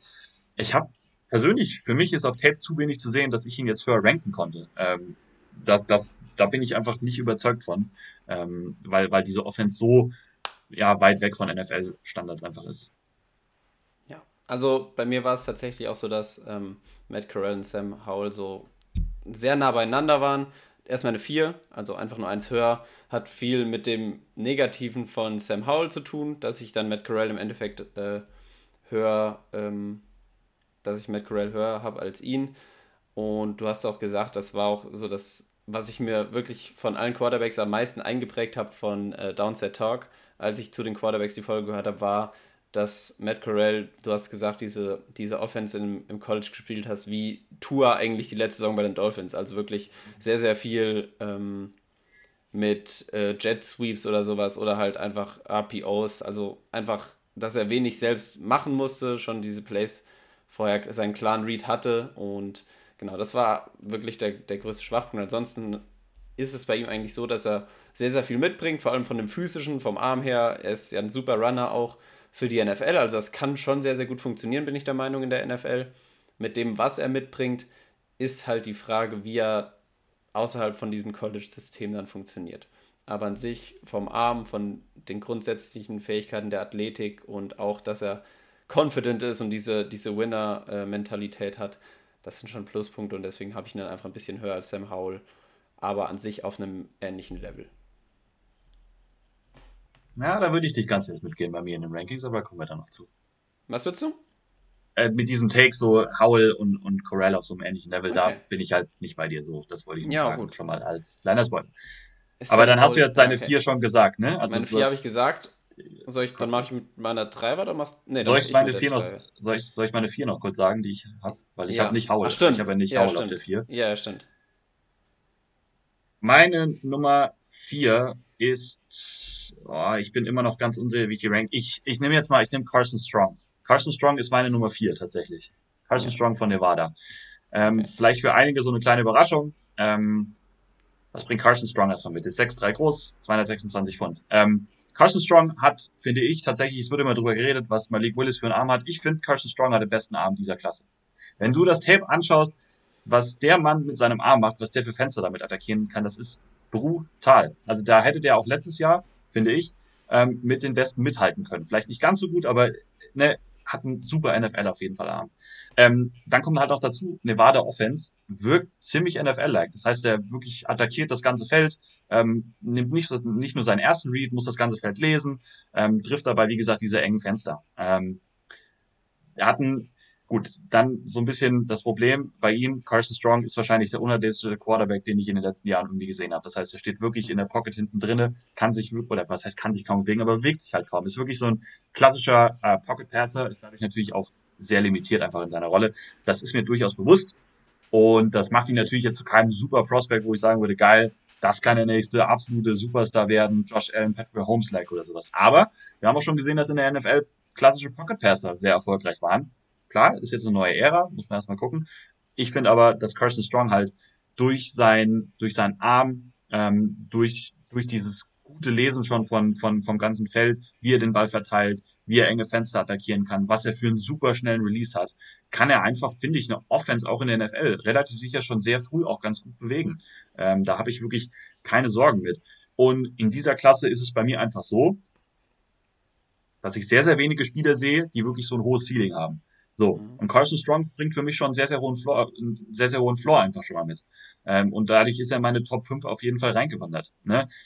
Ist die Frage, wie hoch ist das Ceiling als klassischer Pocket Passer, wenn er so in die Liga kommt und sich athletisch nicht wirklich weiter verbessert, was ich halt nicht mehr groß glaube. Ähm, das heißt, er wird in dieser Rolle irgendwie auch bleiben. Klar ist dann die Frage, wie gut kann er wirklich werden? Für mich hat Carson Strong auf jeden Fall trotzdem das Potenzial, ein NFL Starting Quarterback zu werden. Und das kann ich über nicht ganz so viele in dieser Klasse sagen. Was man bei ihm noch dazu sagen muss, ähm, was bei ihm wichtig ist, es gibt ziemliche Sorgen um sein Knie. Er hat eine Knieverletzung, ähm, hat er ja ein ein Knorpelschaden ist es im Endeffekt, den er da in seinem Knie hat, ähm, wo auch ein Eingriff gemacht worden ist. Was ich so rausgehört habe, ist, dass das wohl ganz gut aber auch aussieht. Ich, Onze Talk hat es erklärt, was genau da gemacht worden ist. Ähm, ich weiß es jetzt nicht mehr ganz genau, wurde irgendwie der Knorpel bisschen noch ausgebessert oder ne, so. Ähm, gut, das wissen wir jetzt halt auch so jetzt von weitem aus gesehen nicht, wie schlimm das ist. Das wissen die Teams wahrscheinlich am besten, wenn sie das Knie untersucht haben. Es kann aber durchaus sein, dass durch diese Verletzungshistorie und durch sein Knie, dass seine Draftposition so ein bisschen nach hinten verlagert. Das ist auch klar. Ich finde Carson Strong trotzdem super. Ähm, ja, ich weiß, dass den nicht viele in den Top 5 haben. Ich verstehe es nicht so ganz. Ich verstehe es ehrlich gesagt nicht, wenn man das Tape sich wirklich mal komplett anguckt. Ja, vielleicht hast du, nicht nur vielleicht, du hast halt ganz sicher auch viel mehr Tape geguckt als ich. Er ist mhm. meine Nummer 6, also kommt nicht in meinen Top 5 noch vor, aber das hast du dir wahrscheinlich auch schon gedacht, gehe ich davon aus. Ich glaube, du bist auch, gehörst eher zu der Minderheit, die ihn dann auch in, ihren, in ihrer Top 5 drin haben. Das haben wirklich die meisten nicht. Bei mir war es die Knee Injury, die schon besteht, in Kombination mit der Athletik, die fehlt nicht unbedingt, da, dass er dadurch halt nicht kreieren kann, so außerhalb von der Pocket. Das ist okay, dass er ein Pocket-Passer ist, aber was ich halt so denke, wenn er da wirklich steht und vielleicht hinter einer wackeligen O-Line oder sowas dann steht in der NFL mit diesen Knieproblemen, die bestehen und der fehlenden Athletik so als Kombination, das weiß nicht, sehe ich dann, habe ich einfach als, als großes Risiko gesehen. Der bringt Floor mit, einen gewissen Floor, einen relativ hohen Floor auch, dass er jetzt von, ja, nach dem Draft direkt vielleicht eine kein Top-Team, aber halt so ein, so ein Average-NFL-Team dann halt wirklich durch die Saison führen kann, relativ ordentlich. Aber ich glaube, danach kämen dann halt nicht mehr so viel in der Entwicklung, das hast du ja auch schon gesagt. Und dafür war mir das Risiko dann halt mit der mangelnden Athletik, Knie und wenig Mobilität so dann irgendwie ein bisschen hoch. Aber ja, traue ich mich eigentlich schon gar nicht mehr so mich darauf zu versteifen, weil das habe ich, ich habe ähnliches auch über Mac Jones gesagt, der letztes Jahr meine 5 war, weil ich auch da das Argument gebracht habe, okay, der ist im Vergleich zu den anderen nicht der Athlet und kann nicht so viel kreieren und der hat von den Rookies, ja, mit die beste, ja, wenn nicht die beste, er hat die beste äh, Quarterback-Saison da halt gespielt von den Rookies, deswegen ist das ein Take, der vielleicht auch nicht zu hoch bewertet werden soll von mir.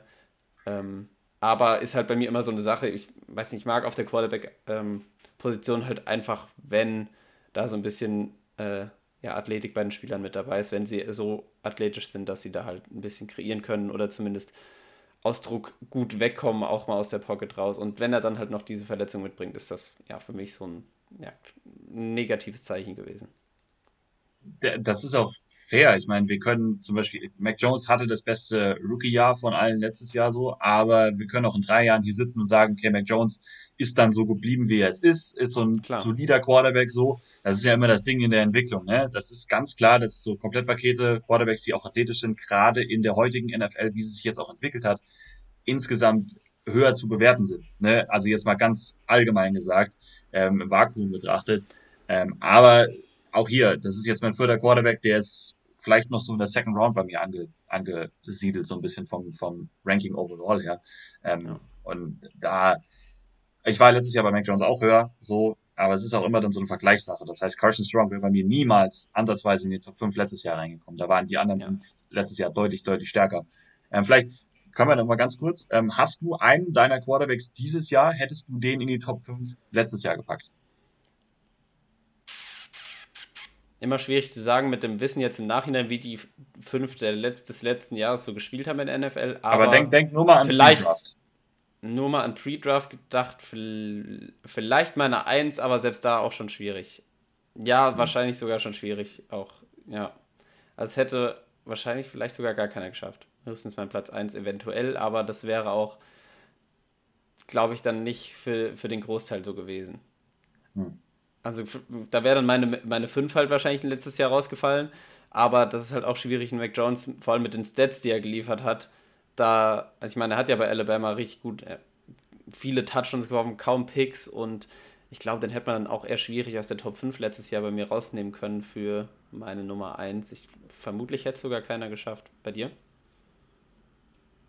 Ja, es wäre bei mir dieselbe Frage gewesen wie jetzt bei dir. Es War Mac Jones so, letztes Jahr deine 5?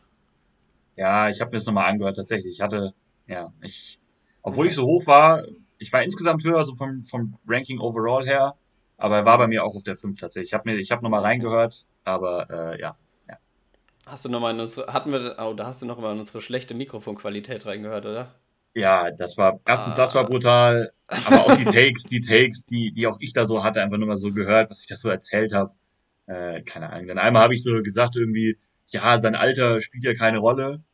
Und dann direkt der nächste Spieler so, ah, der ist jetzt schon ein bisschen älter, da muss ich ihn erst jetzt erstmal ein bisschen runtersetzen, ja. so vom beim Ranking. Das, also, ich höre mir die, ich höre mir einfach keine Folgen mehr an, weil ich glaube, davor habe ich genau Angst. Ich weiß gar nicht, ob sich meine Takes auch großartig so verändert haben, weil, also ich, klar, mit jedem Jahr, was man mehr Football guckt und sich so für interessiert, sammelt man natürlich auch so Erfahrungen, aber ich habe jetzt, glaube ich, nicht so den Sprung gemacht wie du, was so Analyse angeht, weil du bist ja da wirklich sehr doll drin. Deswegen, ich will auch meine Takes, die ich dieses Jahr mache, sind wahrscheinlich auch teilweise totaler Quatsch. Aber ich höre es mir einfach im Nachhinein nicht mehr an, deswegen passt das schon. ah, muss, man, muss man drüber stehen. Also, also. Da steht man drüber. Ja. Ja, was? Du guckst so? Nee, ja, es ging Fußball, positiver Schnelltest wieder und ja. Ah, okay. Natürlich. Gut. Ähm. Ja, sonst, ich hatte gesagt, dass er meine 6 ist, dann ist meine Nummer 3 dran, oder? Yes. Ich bin, ich bin jetzt natürlich gespannt, welcher meiner Top 5 Spieler nicht in deiner Top 5 mit dabei ist.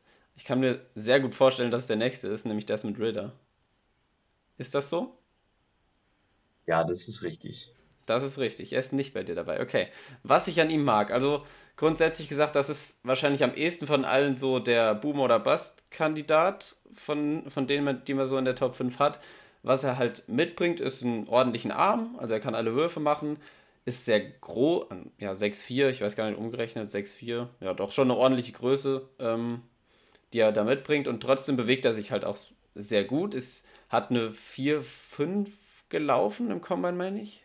4,5, 2, 4,5,2 ist er gelaufen, also wirklich für die Größe dann auch schon sehr schnell unterwegs. Ist jetzt nicht sehr elusive so, also lässt nicht mit Juke Moves und sowas halt die Leute aussteigen, aber bewegt sich halt trotzdem sehr schnell, kommt aus der Pocket und kann halt trotzdem ja, kreieren und laufen halt außerhalb des Plays ist relativ schnell. Lässt dann, wenn der, wenn der Defender kommt, ihn nicht mehr unbedingt aussteigen, aber halt schon dann auch eher physisch, geht vielleicht dann in Richtung, Richtung Cam Newton so ein bisschen. Ja, Colin Kaepernick vielleicht eher einfach so als kleiner Vergleich. Ähm, genau, zu ihm sonst noch. Was ich an ihm halt auch mochte, was viel gesagt wurde, dass er wirklich schon sehr reif ist so für sein Alter, dass er ein guter Leader ist. Ähm, und ja, einfach so auch für den Lockerroom einfach schon als Leader, als, als Mensch einfach viel mitbringt und einfach eine super Person scheinbar ist. Was bei ihm halt dann direkt, wenn man zu den Schwächen kommt, ähm, ist halt die Accuracy. Ich denke mal, das wird bei dir auch der allergrößte Punkt gewesen sein, weswegen du den da direkt rausgeschmissen hast aus deiner Top 5. Ich weiß nicht, ob von dir von Anfang an klar war, okay, der kann es da nicht reinschaffen. Ähm, mich interessiert gerade mal, welcher Platz er bei dir ist. Der ist Sechster. Es war aber relativ knapp, also ich weiß nicht so deutlich. Okay. Also. Ja, also seine Accuracy ist halt wirklich sehr unzuverlässig, sage ich mal so. Also verfehlt er wirklich ähm, viele Würfe oder auch verfehlt sie dann nicht, aber nimmt oft den Receiver dann auch einfach so, wirft er noch in den Rücken, dass er denn die Chance nimmt, so vielleicht noch was zu kreieren, Run after Catch da. Ähm, ja, nimmt er den Receivern einfach die Chance, da noch was zu schaffen. Und genau, das sind einfach halt die Punkte, die halt, an denen noch gearbeitet werden muss, weswegen ich ihn trotzdem hoch habe, weil ich für ihn mit dem, was er mitbringt, mit dem Arm, mit der Athletik, mit einfach diesem, diesem mentalen Aspekt, dadurch, dass er halt gut trotzdem eine Offense äh, leiten kann, gute Drives aufs Feld bringen kann, so eine Rolle, wo er einfach sitzt so ein Jahr und dann erstmal lernt, das kann ich mir irgendwie für ihn gut vorstellen. Ich weiß gar nicht auch unbedingt warum, aber ich glaube, dass man aus ihm schon einen guten NFL-Quarterback machen kann. Deswegen habe ich ihn einfach so hoch. Ich mochte den Spieler an sich einfach. Das war auch so ein bisschen Bauchgefühl dann. Für ihn habe ich irgendwie von denen, die wir da drin haben, fast schon am ehesten so die Rolle gesehen, okay, dem fehlt das mit der, mit der Accuracy noch, lass den mal noch lernen, so ein bisschen ein Jahr sitzen und dann kann das mit ihm gut was werden. Das habe ich bei ihm einfach so ein bisschen direkt im, im, im Gefühl gehabt. da würde ich halt, da würde ich jetzt halt zum Beispiel gar nicht mitgehen. Also, ich sehe das Upside bei ihm. Mhm. Und auch alles, die, die Stärken, die du genannt hast, sehe ich bei ihm auf jeden Fall auch.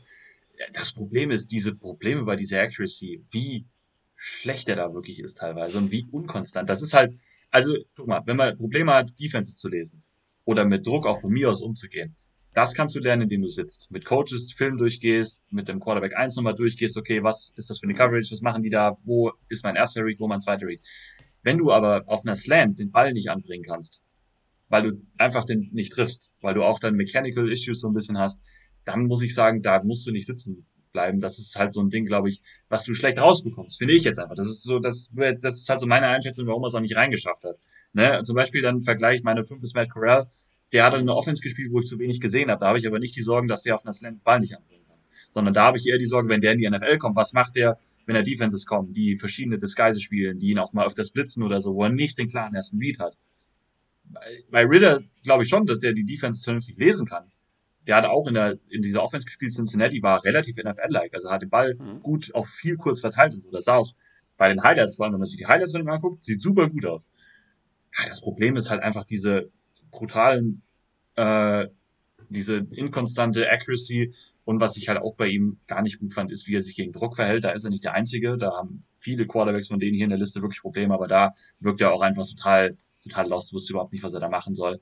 Ähm, obwohl er eigentlich diese Athletik hat, um da rauszukommen. Eigentlich hat er alles, was er da mitbringen muss, aber dafür wirkt er dann zu nervös, äh, wirft den Ball dann zu früh weg. Ähm, ja, ge gefiel mir, wie gesagt, Highlight-Tape von, von Ritter sieht richtig cool aus. Und dadurch, ich sehe auch das Upset, was er darin hat. Oh, aber wenn, wenn du wirklich das Tape anguckst, durchgehend, dann hast du einfach so viele Plays, wo du denkst, what? Was machst du da, Junge? Das ist doch nicht schwer. Und ja, es ist, äh, ich habe schon bei ihm einfach sehr große, große Fragezeichen. Ja. Ich komme immer wieder raus, dass ich in ihm so einen Mariota sehe, dann, jetzt so, in, mhm. wo Mariota jetzt ist. Also der diese athletischen Sachen eigentlich alles mitbringt und auch schon Jahre in der NFL gestartet hat, was, was bei Ritter auch gut passieren kann, wo du auch denkst, okay, ja, gute Spiele eigentlich, so, und dann wieder 15 gute Pässe hintereinander. Aber dann mhm. kommt einer, wo du denkst, Alter, was machst du da so? Ja. Und dann, ja, also so, so ein Vergleich habe ich bei Ritter so ein bisschen. Oder die, die, die Sorge einfach. Sorge, ja. so würde ich es nennen. Ich habe in dem Fall halt einfach das Up Upside, was er hat, was auch größer ist als für mich. Also du siehst das ja bei Howell scheinbar sehr anders, ähm, aber halt auch bei Corell hat er meiner Meinung nach mehr Upside, was ich jetzt einfach dieses Jahr in meinem Ranking. Ich weiß gar nicht, wie ich es letztes Jahr gemacht habe. Vom, vom Upside her habe ich, glaube ich, auch einen Trey Lance nicht so hoch gehabt, der ja vom Upside her letztes Jahr höher war als zum Beispiel so ein, wen hatten, ich weiß mein Ranking von letztem Jahr gar nicht mehr genau auswendig. Ich hatte, glaube ich, Lance auf der 4, Fields auf der 3, Wilson, Trevor Lawrence, also von. Du hattest, nee, nee, du, du, hattest sogar, ich hatte, ich, ich hatte Fields auf der 3 in den Rankings. Ich war auch schockiert.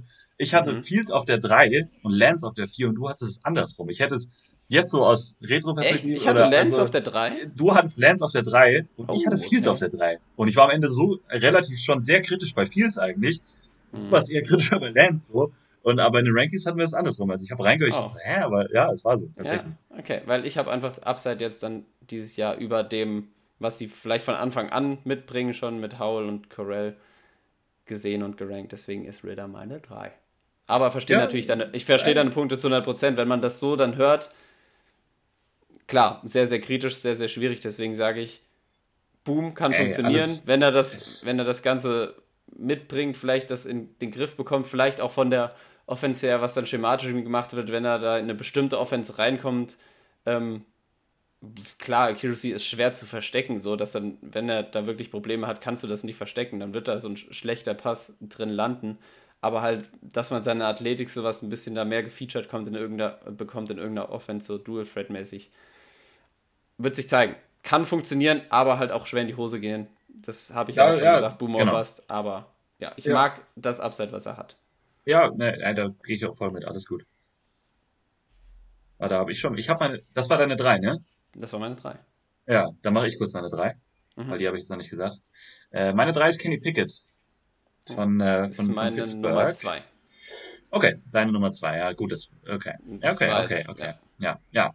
Also, ähm, Kenny Pickett, können wir ganz kurz drüber was äh, sagen. Ähm, Kenny Pickett erstmal einen guten Arm, einen wirklich sehr guten Arm insgesamt, hat ihn auch öfters mal gezeigt, hatte in Pittsburgh hat auch da lange schon gestartet, aber gerade in seinem letzten Jahr wirklich sein Breakout gehabt. Der kam so ein bisschen aus dem Nichts letztes Jahr, hat aber wirklich richtig gut gespielt, hat irgendwie 44 Touchdowns und nur 5 oder 6 Interceptions, also richtig gute Production auch, auch gehabt. Hat in der Offense gespielt, die schon NFL-like ist. Das heißt, er musste wirklich auch das ganze Feld lesen, eher weniger RPOs und sowas drin, ist also wirklich auch da schon konstant in seinen Reads gewesen. Ähm, wenige Turnovers gehabt, wie gesagt, ähm, dazu aber gepaart mit einer guten Grundathletik. Ähm, wirkt erstmal denkbar gar nicht so richtig aus ihm, aber wenn er dann mal so mhm. unterwegs ist, ähm, wirkt er wirklich auch schnell auf den Füßen, agil und auch physisch, hat keine Angst irgendwie vor Hits.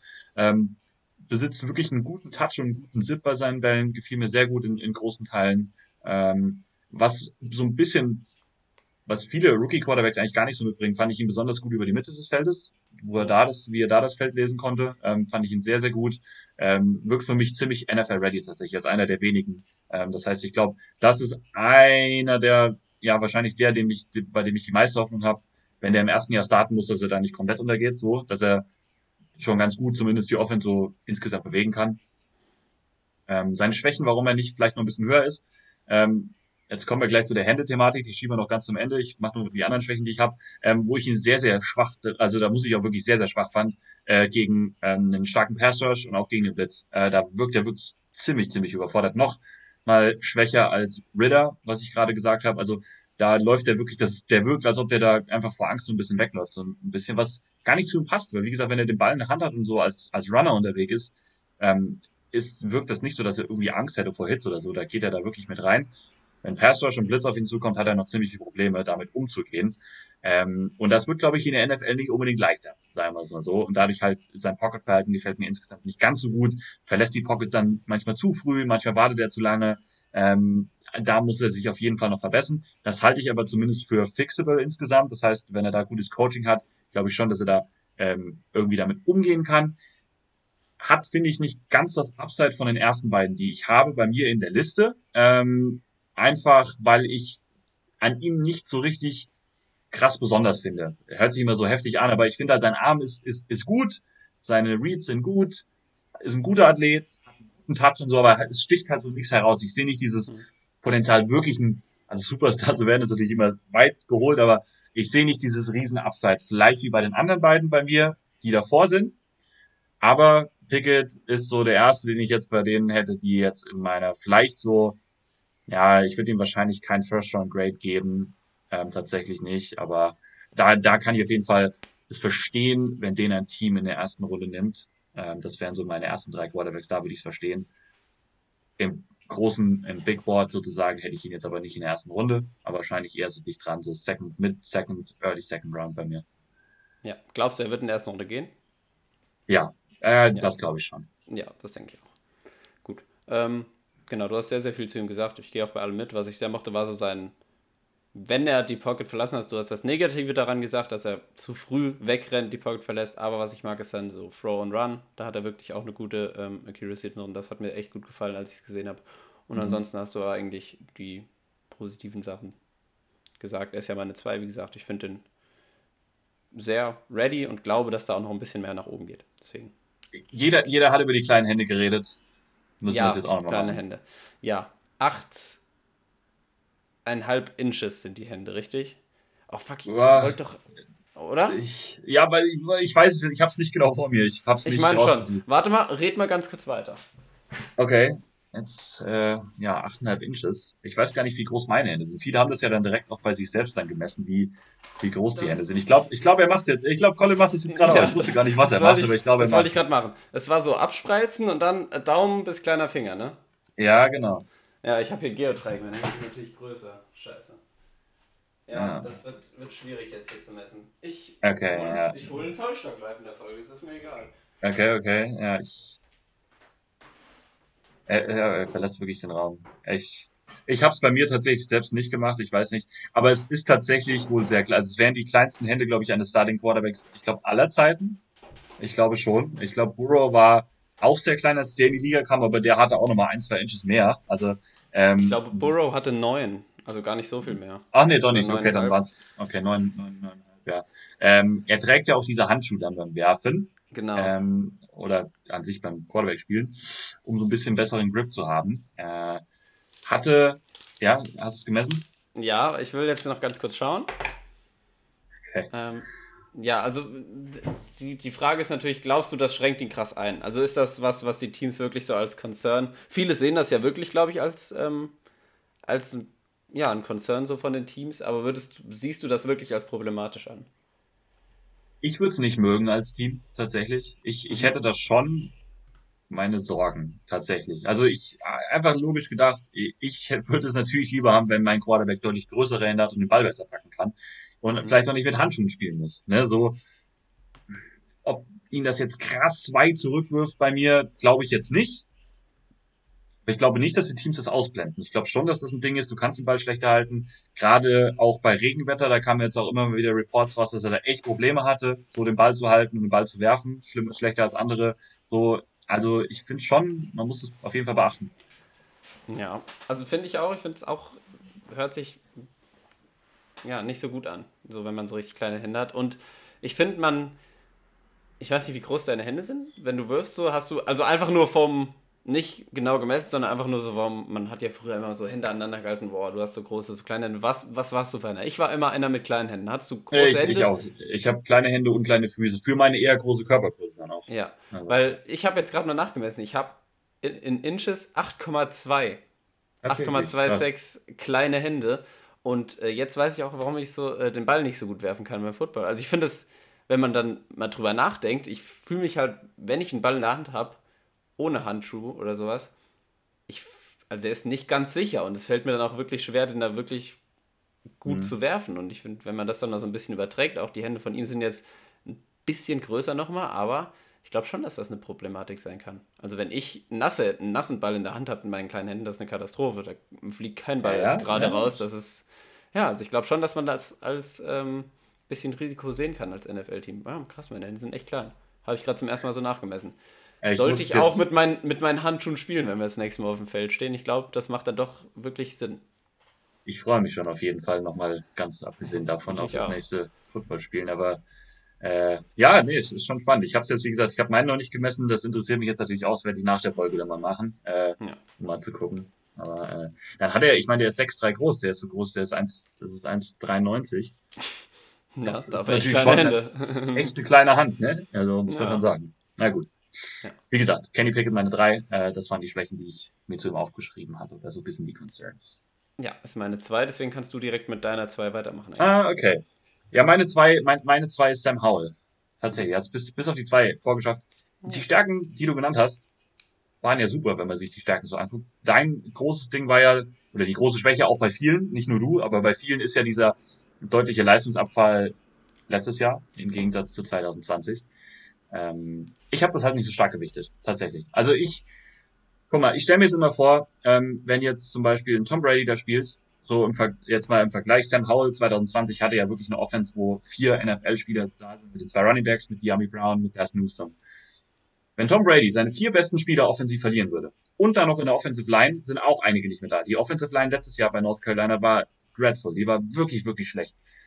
Ich stelle mir immer vor, dann kann der Quarterback noch so gut sein. Irgendwann kannst du nicht mehr so viel machen. Und dann kam noch dazu, ich fand Sam Howell deutlich stärker am Ende des Jahres als am Anfang des Jahres. Das heißt, wenn du da mal so ein bisschen eine Connection aufbaust, wenn die Coaches auch so sehen, gerade die neuen Receiver, die danach rücken, ähm, wie du die richtig einsetzen kannst, hat er die super gut einsetzen können auch.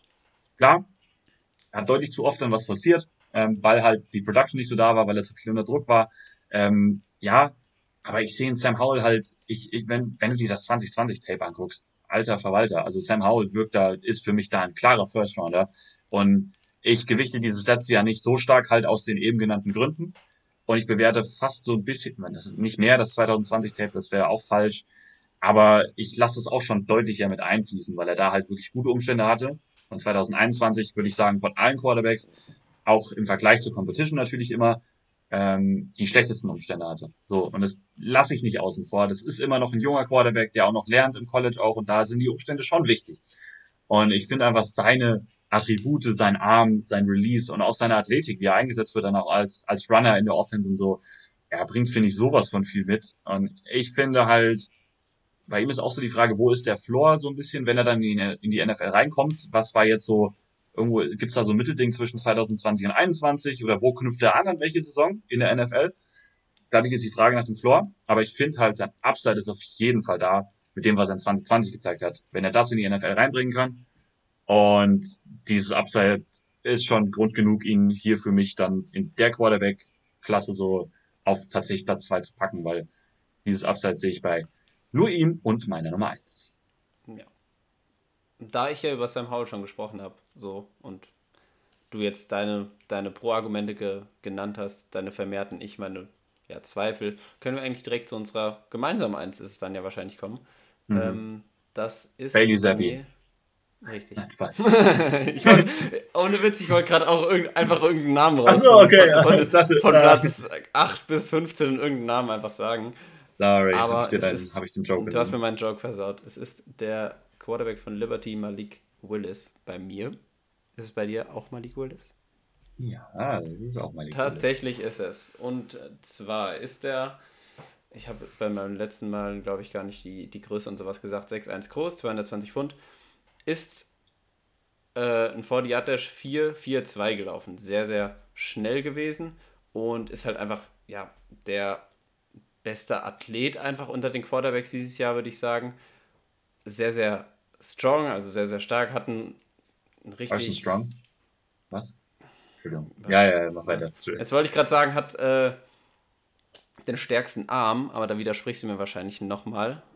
Na, ich ich finde die beiden ungefähr auf einem Level vom Abendtalent. Ja, also Malik Willis, man hat ja jetzt auch von seinem Pro Day die Würfe gesehen. Da habe ich, hab ich auch noch was, einen interessanten Tweet gelesen von Marlon Humphrey.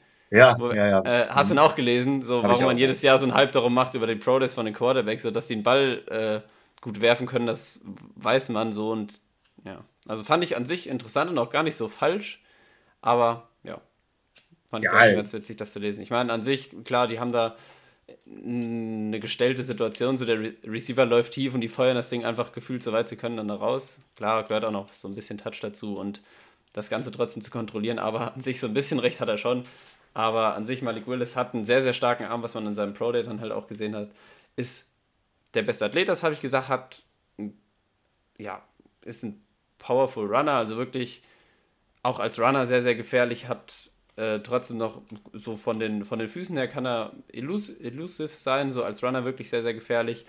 Mm, ist halt im Vergleich, also ich würde ihn so vom, vom Floor momentan, ist er halt nicht so hoch wie vielleicht bei mir jetzt zum Beispiel ein Kenny Pickett, aber von dem Ceiling, was er halt hat, geht das bei ihm von allem, was er mitbringt, viel höher und genau deswegen für mich eigentlich dann ja, nicht die ganz klare Nummer 1, das wäre schwierig zu sagen, die ist er nicht. Aber von dem, was er halt dann einfach mitbringt, mit eigentlich allem, was er hat, mit dem Arm, mit der Athletik und er ist halt auch dann nicht so, ähm, kann halt trotzdem die, die Offense übers, übers Feld führen, hat die Accuracy, die ist auch noch in manchen Situationen äh, ausbaufähig, also ist auch nicht bei 100%. Er ist wie gesagt, also im Vergleich zum letzten Jahr wäre er halt auch vielleicht dann knapp an den Top 5 gescheitert, vielleicht auf Platz 5 gelandet. Ähm, deswegen, er ist jetzt, das muss man halt immer noch so im Verhältnis ein bisschen sehen, aber bringt halt trotzdem schon sehr, sehr viel mit und ist am ehesten für mich der, der, ähm, ja, in vielleicht dann nächstes Jahr noch nicht unbedingt vielleicht, aber je nachdem, wie es läuft, kann auch passieren, aber ich würde ihn vielleicht eher in zwei Jahren dann als Top-Quarterback, zwei, drei Jahren als guten Quarterback in der NFL sehen. Dafür bringt er viel mit. Da bin ich relativ optimistisch, dass er das schaffen kann. Bin gespannt, wo er dann gedraftet wird. Könnte ihn eventuell schon an Position 9 zu den Seahawks gehen sehen. Eventuell, je nachdem, was mit denen noch passiert. Thema Baker Mayfield und alles hatten wir schon.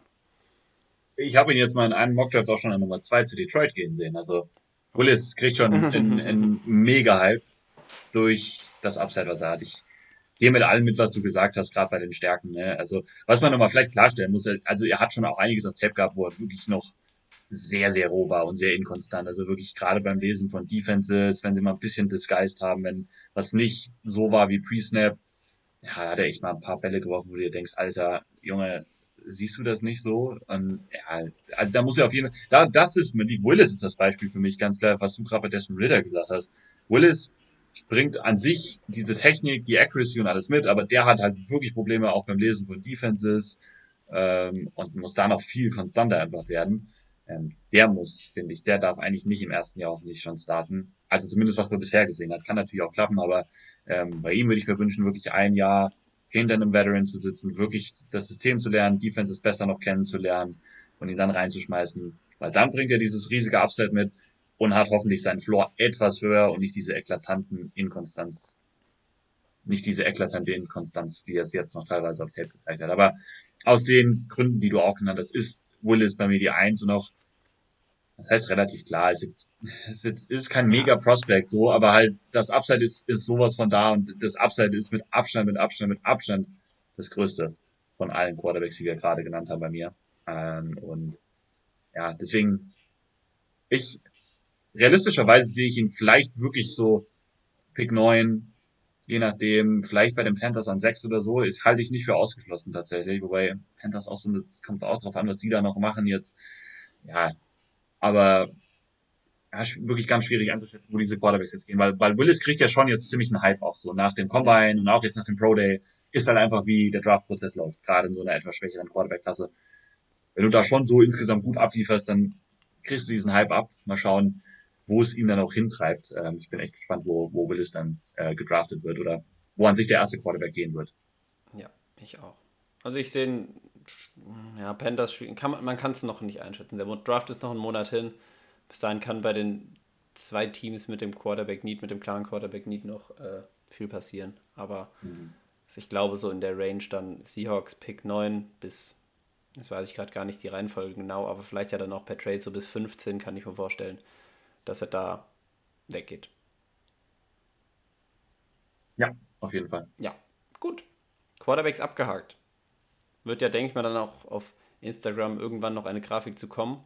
Hatten ja dann doch auch, ja, eigentlich auf jeder Position einen Unterschied, also auf der 1, was ich sehr, sehr cool finde. Ähm, wenn das nicht alles übereinstimmt, schauen wir mal, wie das bei den Safeties aussieht. Wir haben jetzt schon anderthalb Stunden rum und kommen jetzt bei den Safeties an. Also auf jeden Fall eine neue Rekordfolge hier äh, für uns, was die, was die Länge angeht. Ich habe bei den Quarterbacks angefangen. Fang du doch einfach mit deinem Nummer 5 Safety an, wenn du vorher jetzt nichts Großes noch äh, zu sagen hast.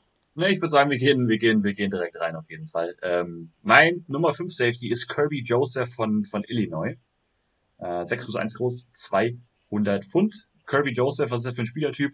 Ähm, für mich ein echter, so ein richtiger traditioneller Deep Safety, ist ein Ballhawk, der wirklich gut in Zones aufgehoben ist, so ein, so ein klassischer Free Safety in den meisten Systemen sehr gut am Point of Attack, bewegt sich insgesamt agil und flüssig in den Zonen, zwischen den Zonen. Hat jetzt nicht diesen Elite Speed, aber ich finde, bei auf Tape sieht man wirklich bei ihm eine sehr gute Quickness, kann schnell zum Ball kommen, wenn er in der Luft ist, ähm, hat eine gute Explosiveness, guten Burst, ähm, ist ein solider bis guter Tackler, nichts krasses, aber wirklich solide bis gut, wie gesagt. Ähm, wurde auch auf Blitzes eingesetzt, da war auch effektiv, hat einige Sacks auch dabei eingesammelt. Ähm, ist halt auch so ein Typ Safety, so ein bisschen dieser moderne Typ Safety, so ein kleiner bisschen Hybrid aus Cornerback und Safety, heißt, hat auch viel im Slot gespielt, hat auch mal gegen Titans gespielt, die gecovert und so, sowohl in Man als auch in Zone. Also, ich mag Kirby Joseph irgendwie. Ähm, ist, finde ich, bei den meisten nicht unbedingt in den Top 5 drinne. Äh, bin mal gespannt, ob er es bei dir an sich reingeschafft hat. Ähm, da sind eher andere Namen so ein bisschen dabei. Ähm, aber ich finde halt, Joseph ist, wie gesagt, dieser klassische, so ein bisschen dieser traditionelle Deep Safety, gut in Zones, kann in Slot gehen, wirklich so ein Free Safety, wie du dir ihn irgendwie wünschen würdest, mit echt guten Tools. Schwächen, die er noch hat, ähm, fehlende Physis, wirkt so ein bisschen leicht und schlaksig noch auf dem Feld, gerade so gegen Tight Ends oder wenn er einen Running Back tackeln muss oder sowas, gefiel mir das jetzt noch nicht so hundertprozentig. Ähm, sein letztes Jahr war mit Abstand das Beste. Production also nicht ganz so gut vielleicht in den Jahren davor gewesen. Ähm, und wie gesagt, von der Athletik ist er jetzt, ist halt gut, aber jetzt nicht wirklich so ein Elite-Athlet wie vielleicht auch noch andere Safeties besonders. Ähm, da kann er vielleicht noch nicht ganz mithalten, aber wie gesagt, nicht diesen Elite-Speed und sowas. Ähm, deswegen ist er bei mir nicht noch weiter vorne, aber hat es bei mir tatsächlich in die Top 5 reingeschafft. Hm. Ja, bei mir die 6. Hat es nicht reingeschafft. Deswegen okay, fand es okay. witzig, witzig, dass du es wieder äh, gesagt hast. Ich kann mir fast vorstellen, dass wer deine 5 ist, aber dann mach mal. Echt? Ich glaube schon. Sag mal. Äh, wahrscheinlich äh, Louis Sein. Louis Sein ist tatsächlich meine 4. Oh, okay, okay, okay. Meine 5, ich habe ganz viel Angst, immer die Namen jetzt wieder aus, äh, falsch auszusprechen. Meine Nummer 5 kommt von Baylor. Ah, okay. Und ist Jalen, sagt der Nachnamen. P-Tray? Hightree. Pitree, Pitree oder Pider? Nee. Pitree. Pitree. Pitree? Sagen wir Pitree zu ihm? Okay. Ich würde ich würd sagen Pitree, ja. Wir sagen Pitree zu ihm, okay. Was habe ich gesagt? P-Tray? Ich weiß nicht. Wir sagen ja. Pitree. Also über P-Tray ist es auf jeden Fall nicht. ja, okay, okay. Wir sagen. Ja. Jalen Pitree ist, jetzt sage ich erstmal nochmal so die Größe, 6, äh, ja, 6 Fuß, also 6'0, 196 Pfund, 4, 4, 3 beim 40 Yard Dash gelaufen, kommt von Baylor, das habe ich gesagt, ist ein ja, sehr athletisch auf jeden Fall, hat einen äh, Elite-Speed, sehr schnell, also auch was so die, so die Füße angeht, Richtungswechsel und kann dadurch halt auch wirklich auf, ja, so, ja, viele Rollen einnehmen halt in, im, im ähm, sagt auch, in der Secondary, genau, das wollte ich sagen, ähm, kann viele Rollen einnehmen. Ich glaube, könnte auch in vielen Defenses dadurch halt schnell eine Rolle auch finden. Was bei ihm so ein Negativpunkt war, der im Endeffekt, ich hatte ihn erst auch kurz auf der 4, habe ihn dann nochmal ein bisschen zurückgestuft, weil das macht mich immer so ein bisschen stutzig, wenn da im Vorhinein schon gab es da auch so als Negativpunkt, dass er so ein bisschen, ja, so seine Rolle, so sein Verhalten generell, dass er da ein bisschen auffällig ist, könnte in der NFL dann auch ein bisschen ja, gefährlich werden, sage ich mal, dass er so ein bisschen aus der Reihe tanzt und ja, einfach ja, sich nicht so, sagen wir mal, kameradschaftlich, nicht so ein Teamplayer ist und da einfach ein bisschen auf sich aufmerksam macht, den Fokus auf Football verliert. Das war, äh, war für mich so ein Grund, ihn ein bisschen nach unten zu pushen. Dann eine Sache, er ist jetzt nicht so stark, also sehr athletisch vom, vom, äh, vom Speed her und das hatte ich ja gesagt, äh, Quickness und alles, aber halt nicht sehr stark, also könnte noch ein bisschen stabiler sein, gerade was dann Tackling und sowas angeht. Äh, da fehlt es dann meiner Meinung nach noch ein bisschen und genau, insgesamt aber denke ich ein Spieler, der äh, eine gute Rolle einnehmen kann und ist mein Nummer 5 Safety. Ist er in deiner Top 5? Ja, der kommt noch. Okay. Mach du mal deine 4. Ach ja, meine 4 hast du eben gesagt, ist Ach so, ja, genau. Genau, stimmt, ja, aber. Ja. sein? Kommt, bei dir, kommt er bei dir noch? Nein, der kommt bei mir tatsächlich Nein. nicht. Ist er deine 6? Ist er deine 7? Deine 8? Deine 9? Was ist er? Ja, ja, ja. Ich habe jetzt 6, 7 nicht klar gerankt. Ich würde sagen 6. Tatsächlich. Würde ja, sagen 6, okay. Ja. Ähm, genau. Also Louis Sein kommt von Georgia. Ist 6'1 groß, 200 Pfund. 4'3'7. Also auch ein sehr, sehr. Also war seine 40 Yardisch Zeit. Hat eine gute Größe und auch mit Speed halt als Kombination sehr, sehr nice. Äh, nice to have auf jeden Fall. Und ähm, ist halt ein, ist ein harter Hitter, das fand ich cool. Sehr, sehr athletisch, harte Hits. Mm.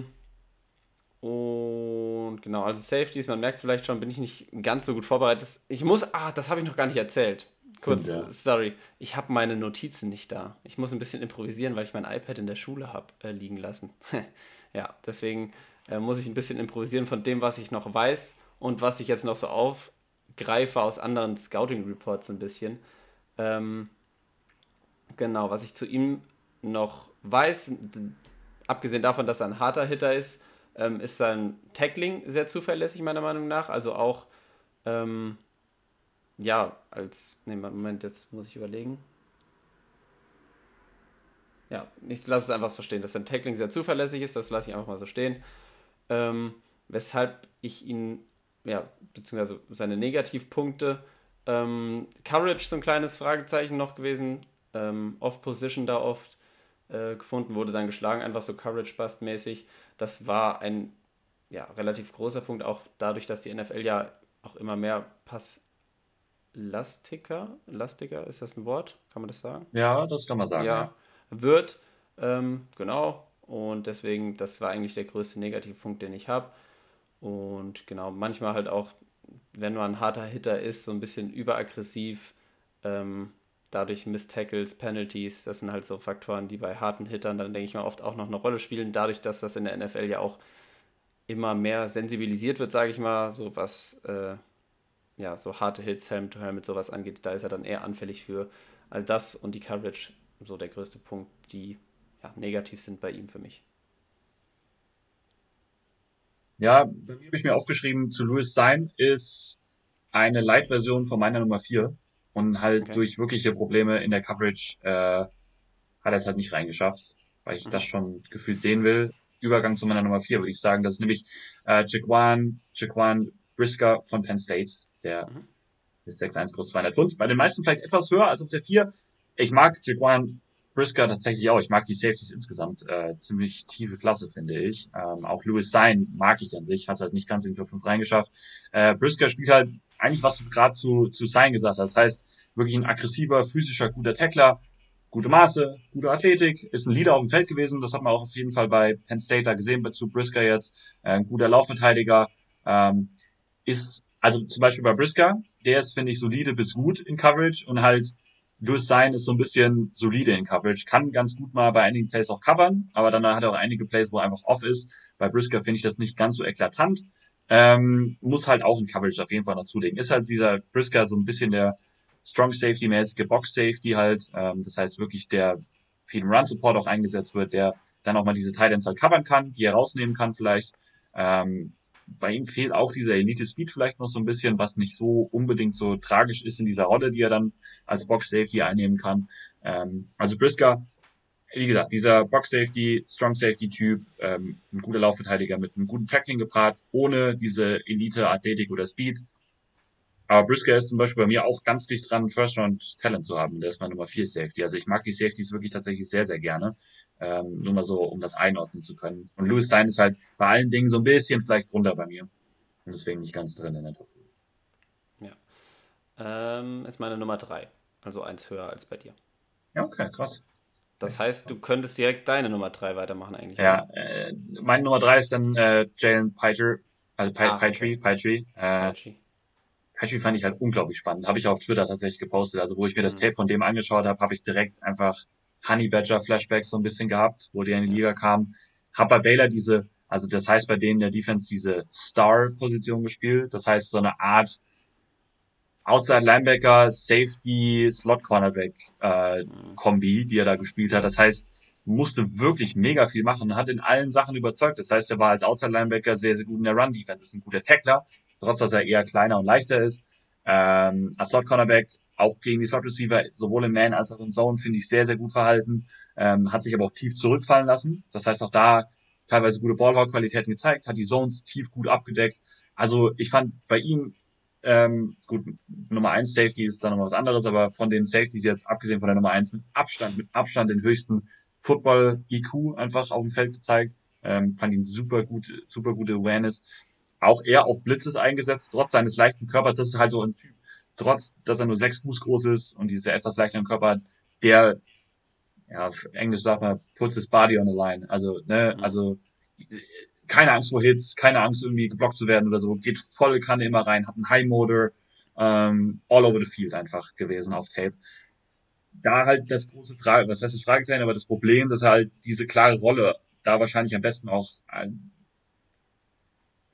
er braucht seine klare Rolle, um wirklich erfolgreich wahrscheinlich zu sein. Das heißt, er muss eine ähnliche Rolle vielleicht auch in der NFL dann haben. Dadurch halt so ein bisschen die Frage, ist er wirklich ein Safety, ist er ein Cornerback? Ähm, musst du ihn wirklich so einsetzen wie bei Baylor? Kannst du ihn auch woanders einsetzen? Kann er da auch so überzeugen, wenn du ihn draftest?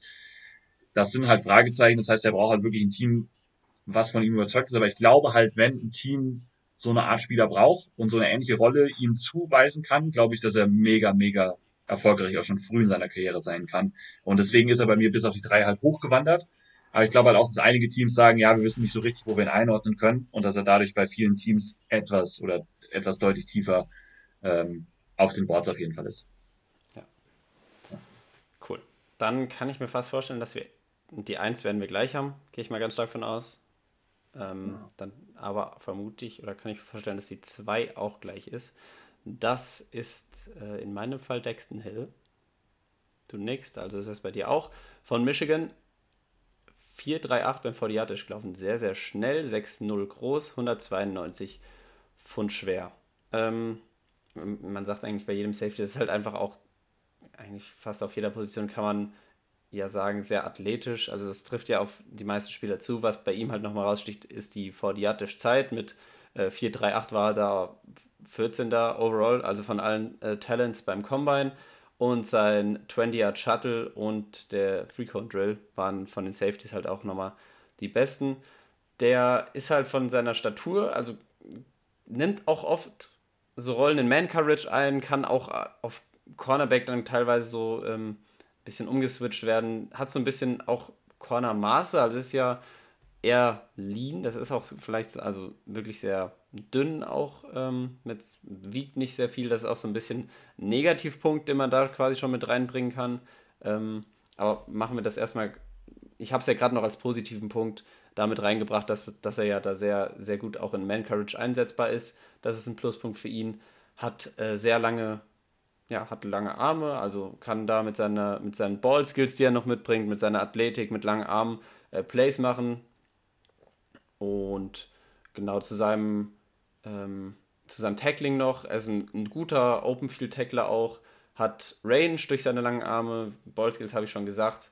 Ähm, genau, das ist eigentlich nur nochmal so, so eine Zusammenfassung, die ich im Kopf habe. Also, dass er äh, Tackler ein guter ist, dass er die Range mitbringt, Ballskills hat und halt auch einfach dieses äh, Potenzial hat, in Man-Courage da zu übernehmen. Das ist, denke ich, sehr, sehr viel, was für ihn spricht. Äh, zudem noch von seinen Instinkten, sowas, was er hat, schon auch von, ähm, von der Disziplin. Ähm, Antizipation, das sind Dinge, die er schon mitbringt, ähm, die ihn direkt, denke ich, zu einem guten Starter auch in der NFL machen könnten. Dann, um das Ganze mal auf die Negativseite dann ähm, zu bringen mit seiner, ja, mit seiner ähm, Statur, das halt sehr, sehr dünn ist. Klar kann man dann als Negativpunkt nehmen, dass er stärker werden könnte, sollte, um halt bei, weiß nicht, Contested Catches, wenn hier steht, was ich jetzt noch sehe, too easily lost in trash, also wenn einfach mal halt viel los ist, sage ich mal, wo der Ball hinfliegt, da ist er dann halt vielleicht schnell verloren, dadurch, dass er nicht viel Stärke, sage ich mal, mitbringt. Und was ich noch in Erinnerung habe, er hat nicht so viele Starts gehabt, oder? Also nicht mhm. so viel, nicht so viel gespielt, aber da kannst du ja vielleicht dann nochmal aufgreifen, jetzt einfach, zumindest was die Starts angeht. Ja, ich habe jetzt keine genaue Zahl rausgeschrieben. Ich habe aber auch Limited Tape aufgeschrieben. Der war nur letztes Jahr, also letztes Jahr war schon Starter bei Michigan. Wurde aber auch öfters mal rausgenommen wieder. Also hat gar nicht so viel, hat glaube ich nur so 60, 70 Prozent immer der Snaps im Durchschnitt gespielt, halt in den Spielen. Ähm, aber er hatte dann dadurch halt so ein bisschen limitierte Snaps und limitierte Sample ist richtig. Ähm, ja. Ansonsten äh, deine ja, Worte ich, noch kurz. Ich, ich habe auch Dexton Hilder, also was ich vielleicht, ich stimme mir bei allen zu, ich habe das auch so aufgeschrieben. Viele Spieler haben dann diesen super 40 Dash und haben dann eine 4-3 da stehen. Das siehst du aber nicht auf Tape. Dexton Hill ist zum Beispiel von Spieler, da siehst du einfach diese brutale Athletik und diesen brutalen Speeder umfeld. Und das ist halt für so ein Safety einfach mega nice, wenn du das wirklich siehst, äh, dass er so ein Speed und so schnell ist, ähm, kann wirklich Sideline to Sideline covern, ähm, war ein Riesenfan einfach von ihm, wie er sich bewegt. Ähm, aber du hast auch die negativen Sachen gesagt, fehlende Füße, das ist ein Problem, gerade im Run-Game, also dieses easily lost in trash ist eher so eine Sache beim Run-Game, sage ich mal, wenn gerade diese Power Runs oder so, das sind, wenn dann viele Linebacker aufeinander liegen und so und du kommst als Safety rein, musst das Tackle machen, da ist er oftmals dann durch fehlende das ist ja auch klar irgendwie ähm, so ein bisschen lost. Das ist richtig. Ähm, ich sehe ihn auch eher so als diesen, auch diesen Deep Zone Safety, Safety zumindest jetzt am Anfang seiner Karriere, da hat er, denke ich mal, kann er seine Stärken mehr ausspielen, aber kann halt wirklich, wenn er so ein bisschen Füße drauflegt, echt so ein richtiges Gesamtpaket auf jeden Fall werden.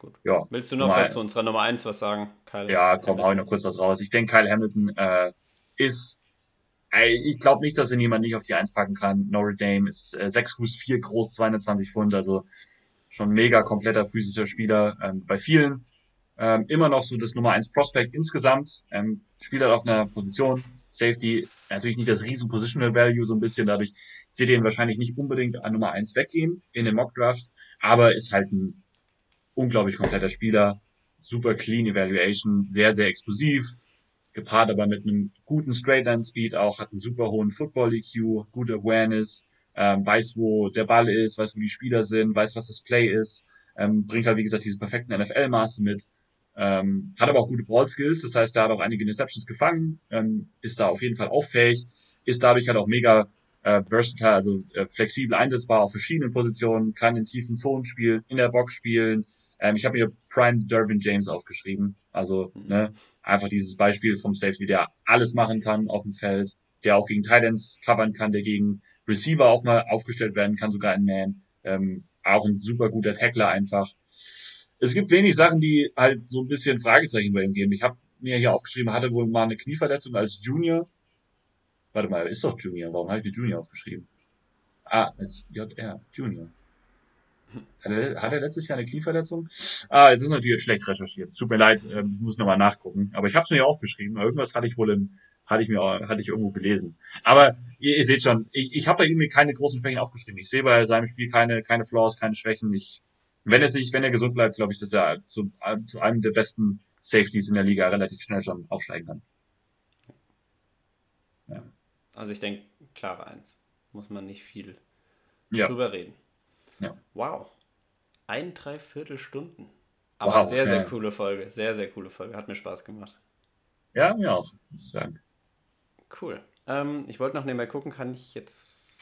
Weißt du aus dem Kopf, was nächste Woche ansteht an, an Prospects? Was wird da näher beleuchtet? Kopf, aber ich habe hier die Liste gerade aufgemacht. Nächste Woche sind dran Running Backs und Linebacker. Oh yeah, Running Backs, mm. da freue ich mich drauf. Ich freue mich auf die Linebacker tatsächlich. Ja, okay. Ja, ich glaube, bei mir merkt man, so Safeties war jetzt, das lag, ich will es auch ein bisschen drauf äh, schieben, dass die Notizen in der Schule liegen. Beziehungsweise ah, also. nicht in der Schule, sondern dass ich sie vergessen habe. Jetzt hat sie jemand anderes mitgenommen. Ähm, dass ich Safety jetzt nicht so gut dann aus dem Kopf noch Bescheid wusste und recherchiert äh, war wie bei den Quarterbacks so, aber trotzdem. Ich fand, ich fand ich alles, es war alles okay. Und toll. ja, hat mir auf jeden Fall sehr viel Spaß gemacht. Das war eine richtig coole Folge. Auch mit dem Talk am Anfang zu den Free Agents, Quarterback Karussell. Ich denke, das war, da war alles drin hier und heute. Und ich bin auf jeden Fall sehr gespannt, wie es weitergeht. Ich glaube, das ist noch nicht vorbei, das Ganze. Vor allem halt mit Baker Mayfield, was noch offen ist jetzt so. Ich glaube, wir haben nächste Woche bestimmt wieder was, worüber wir reden können am Anfang.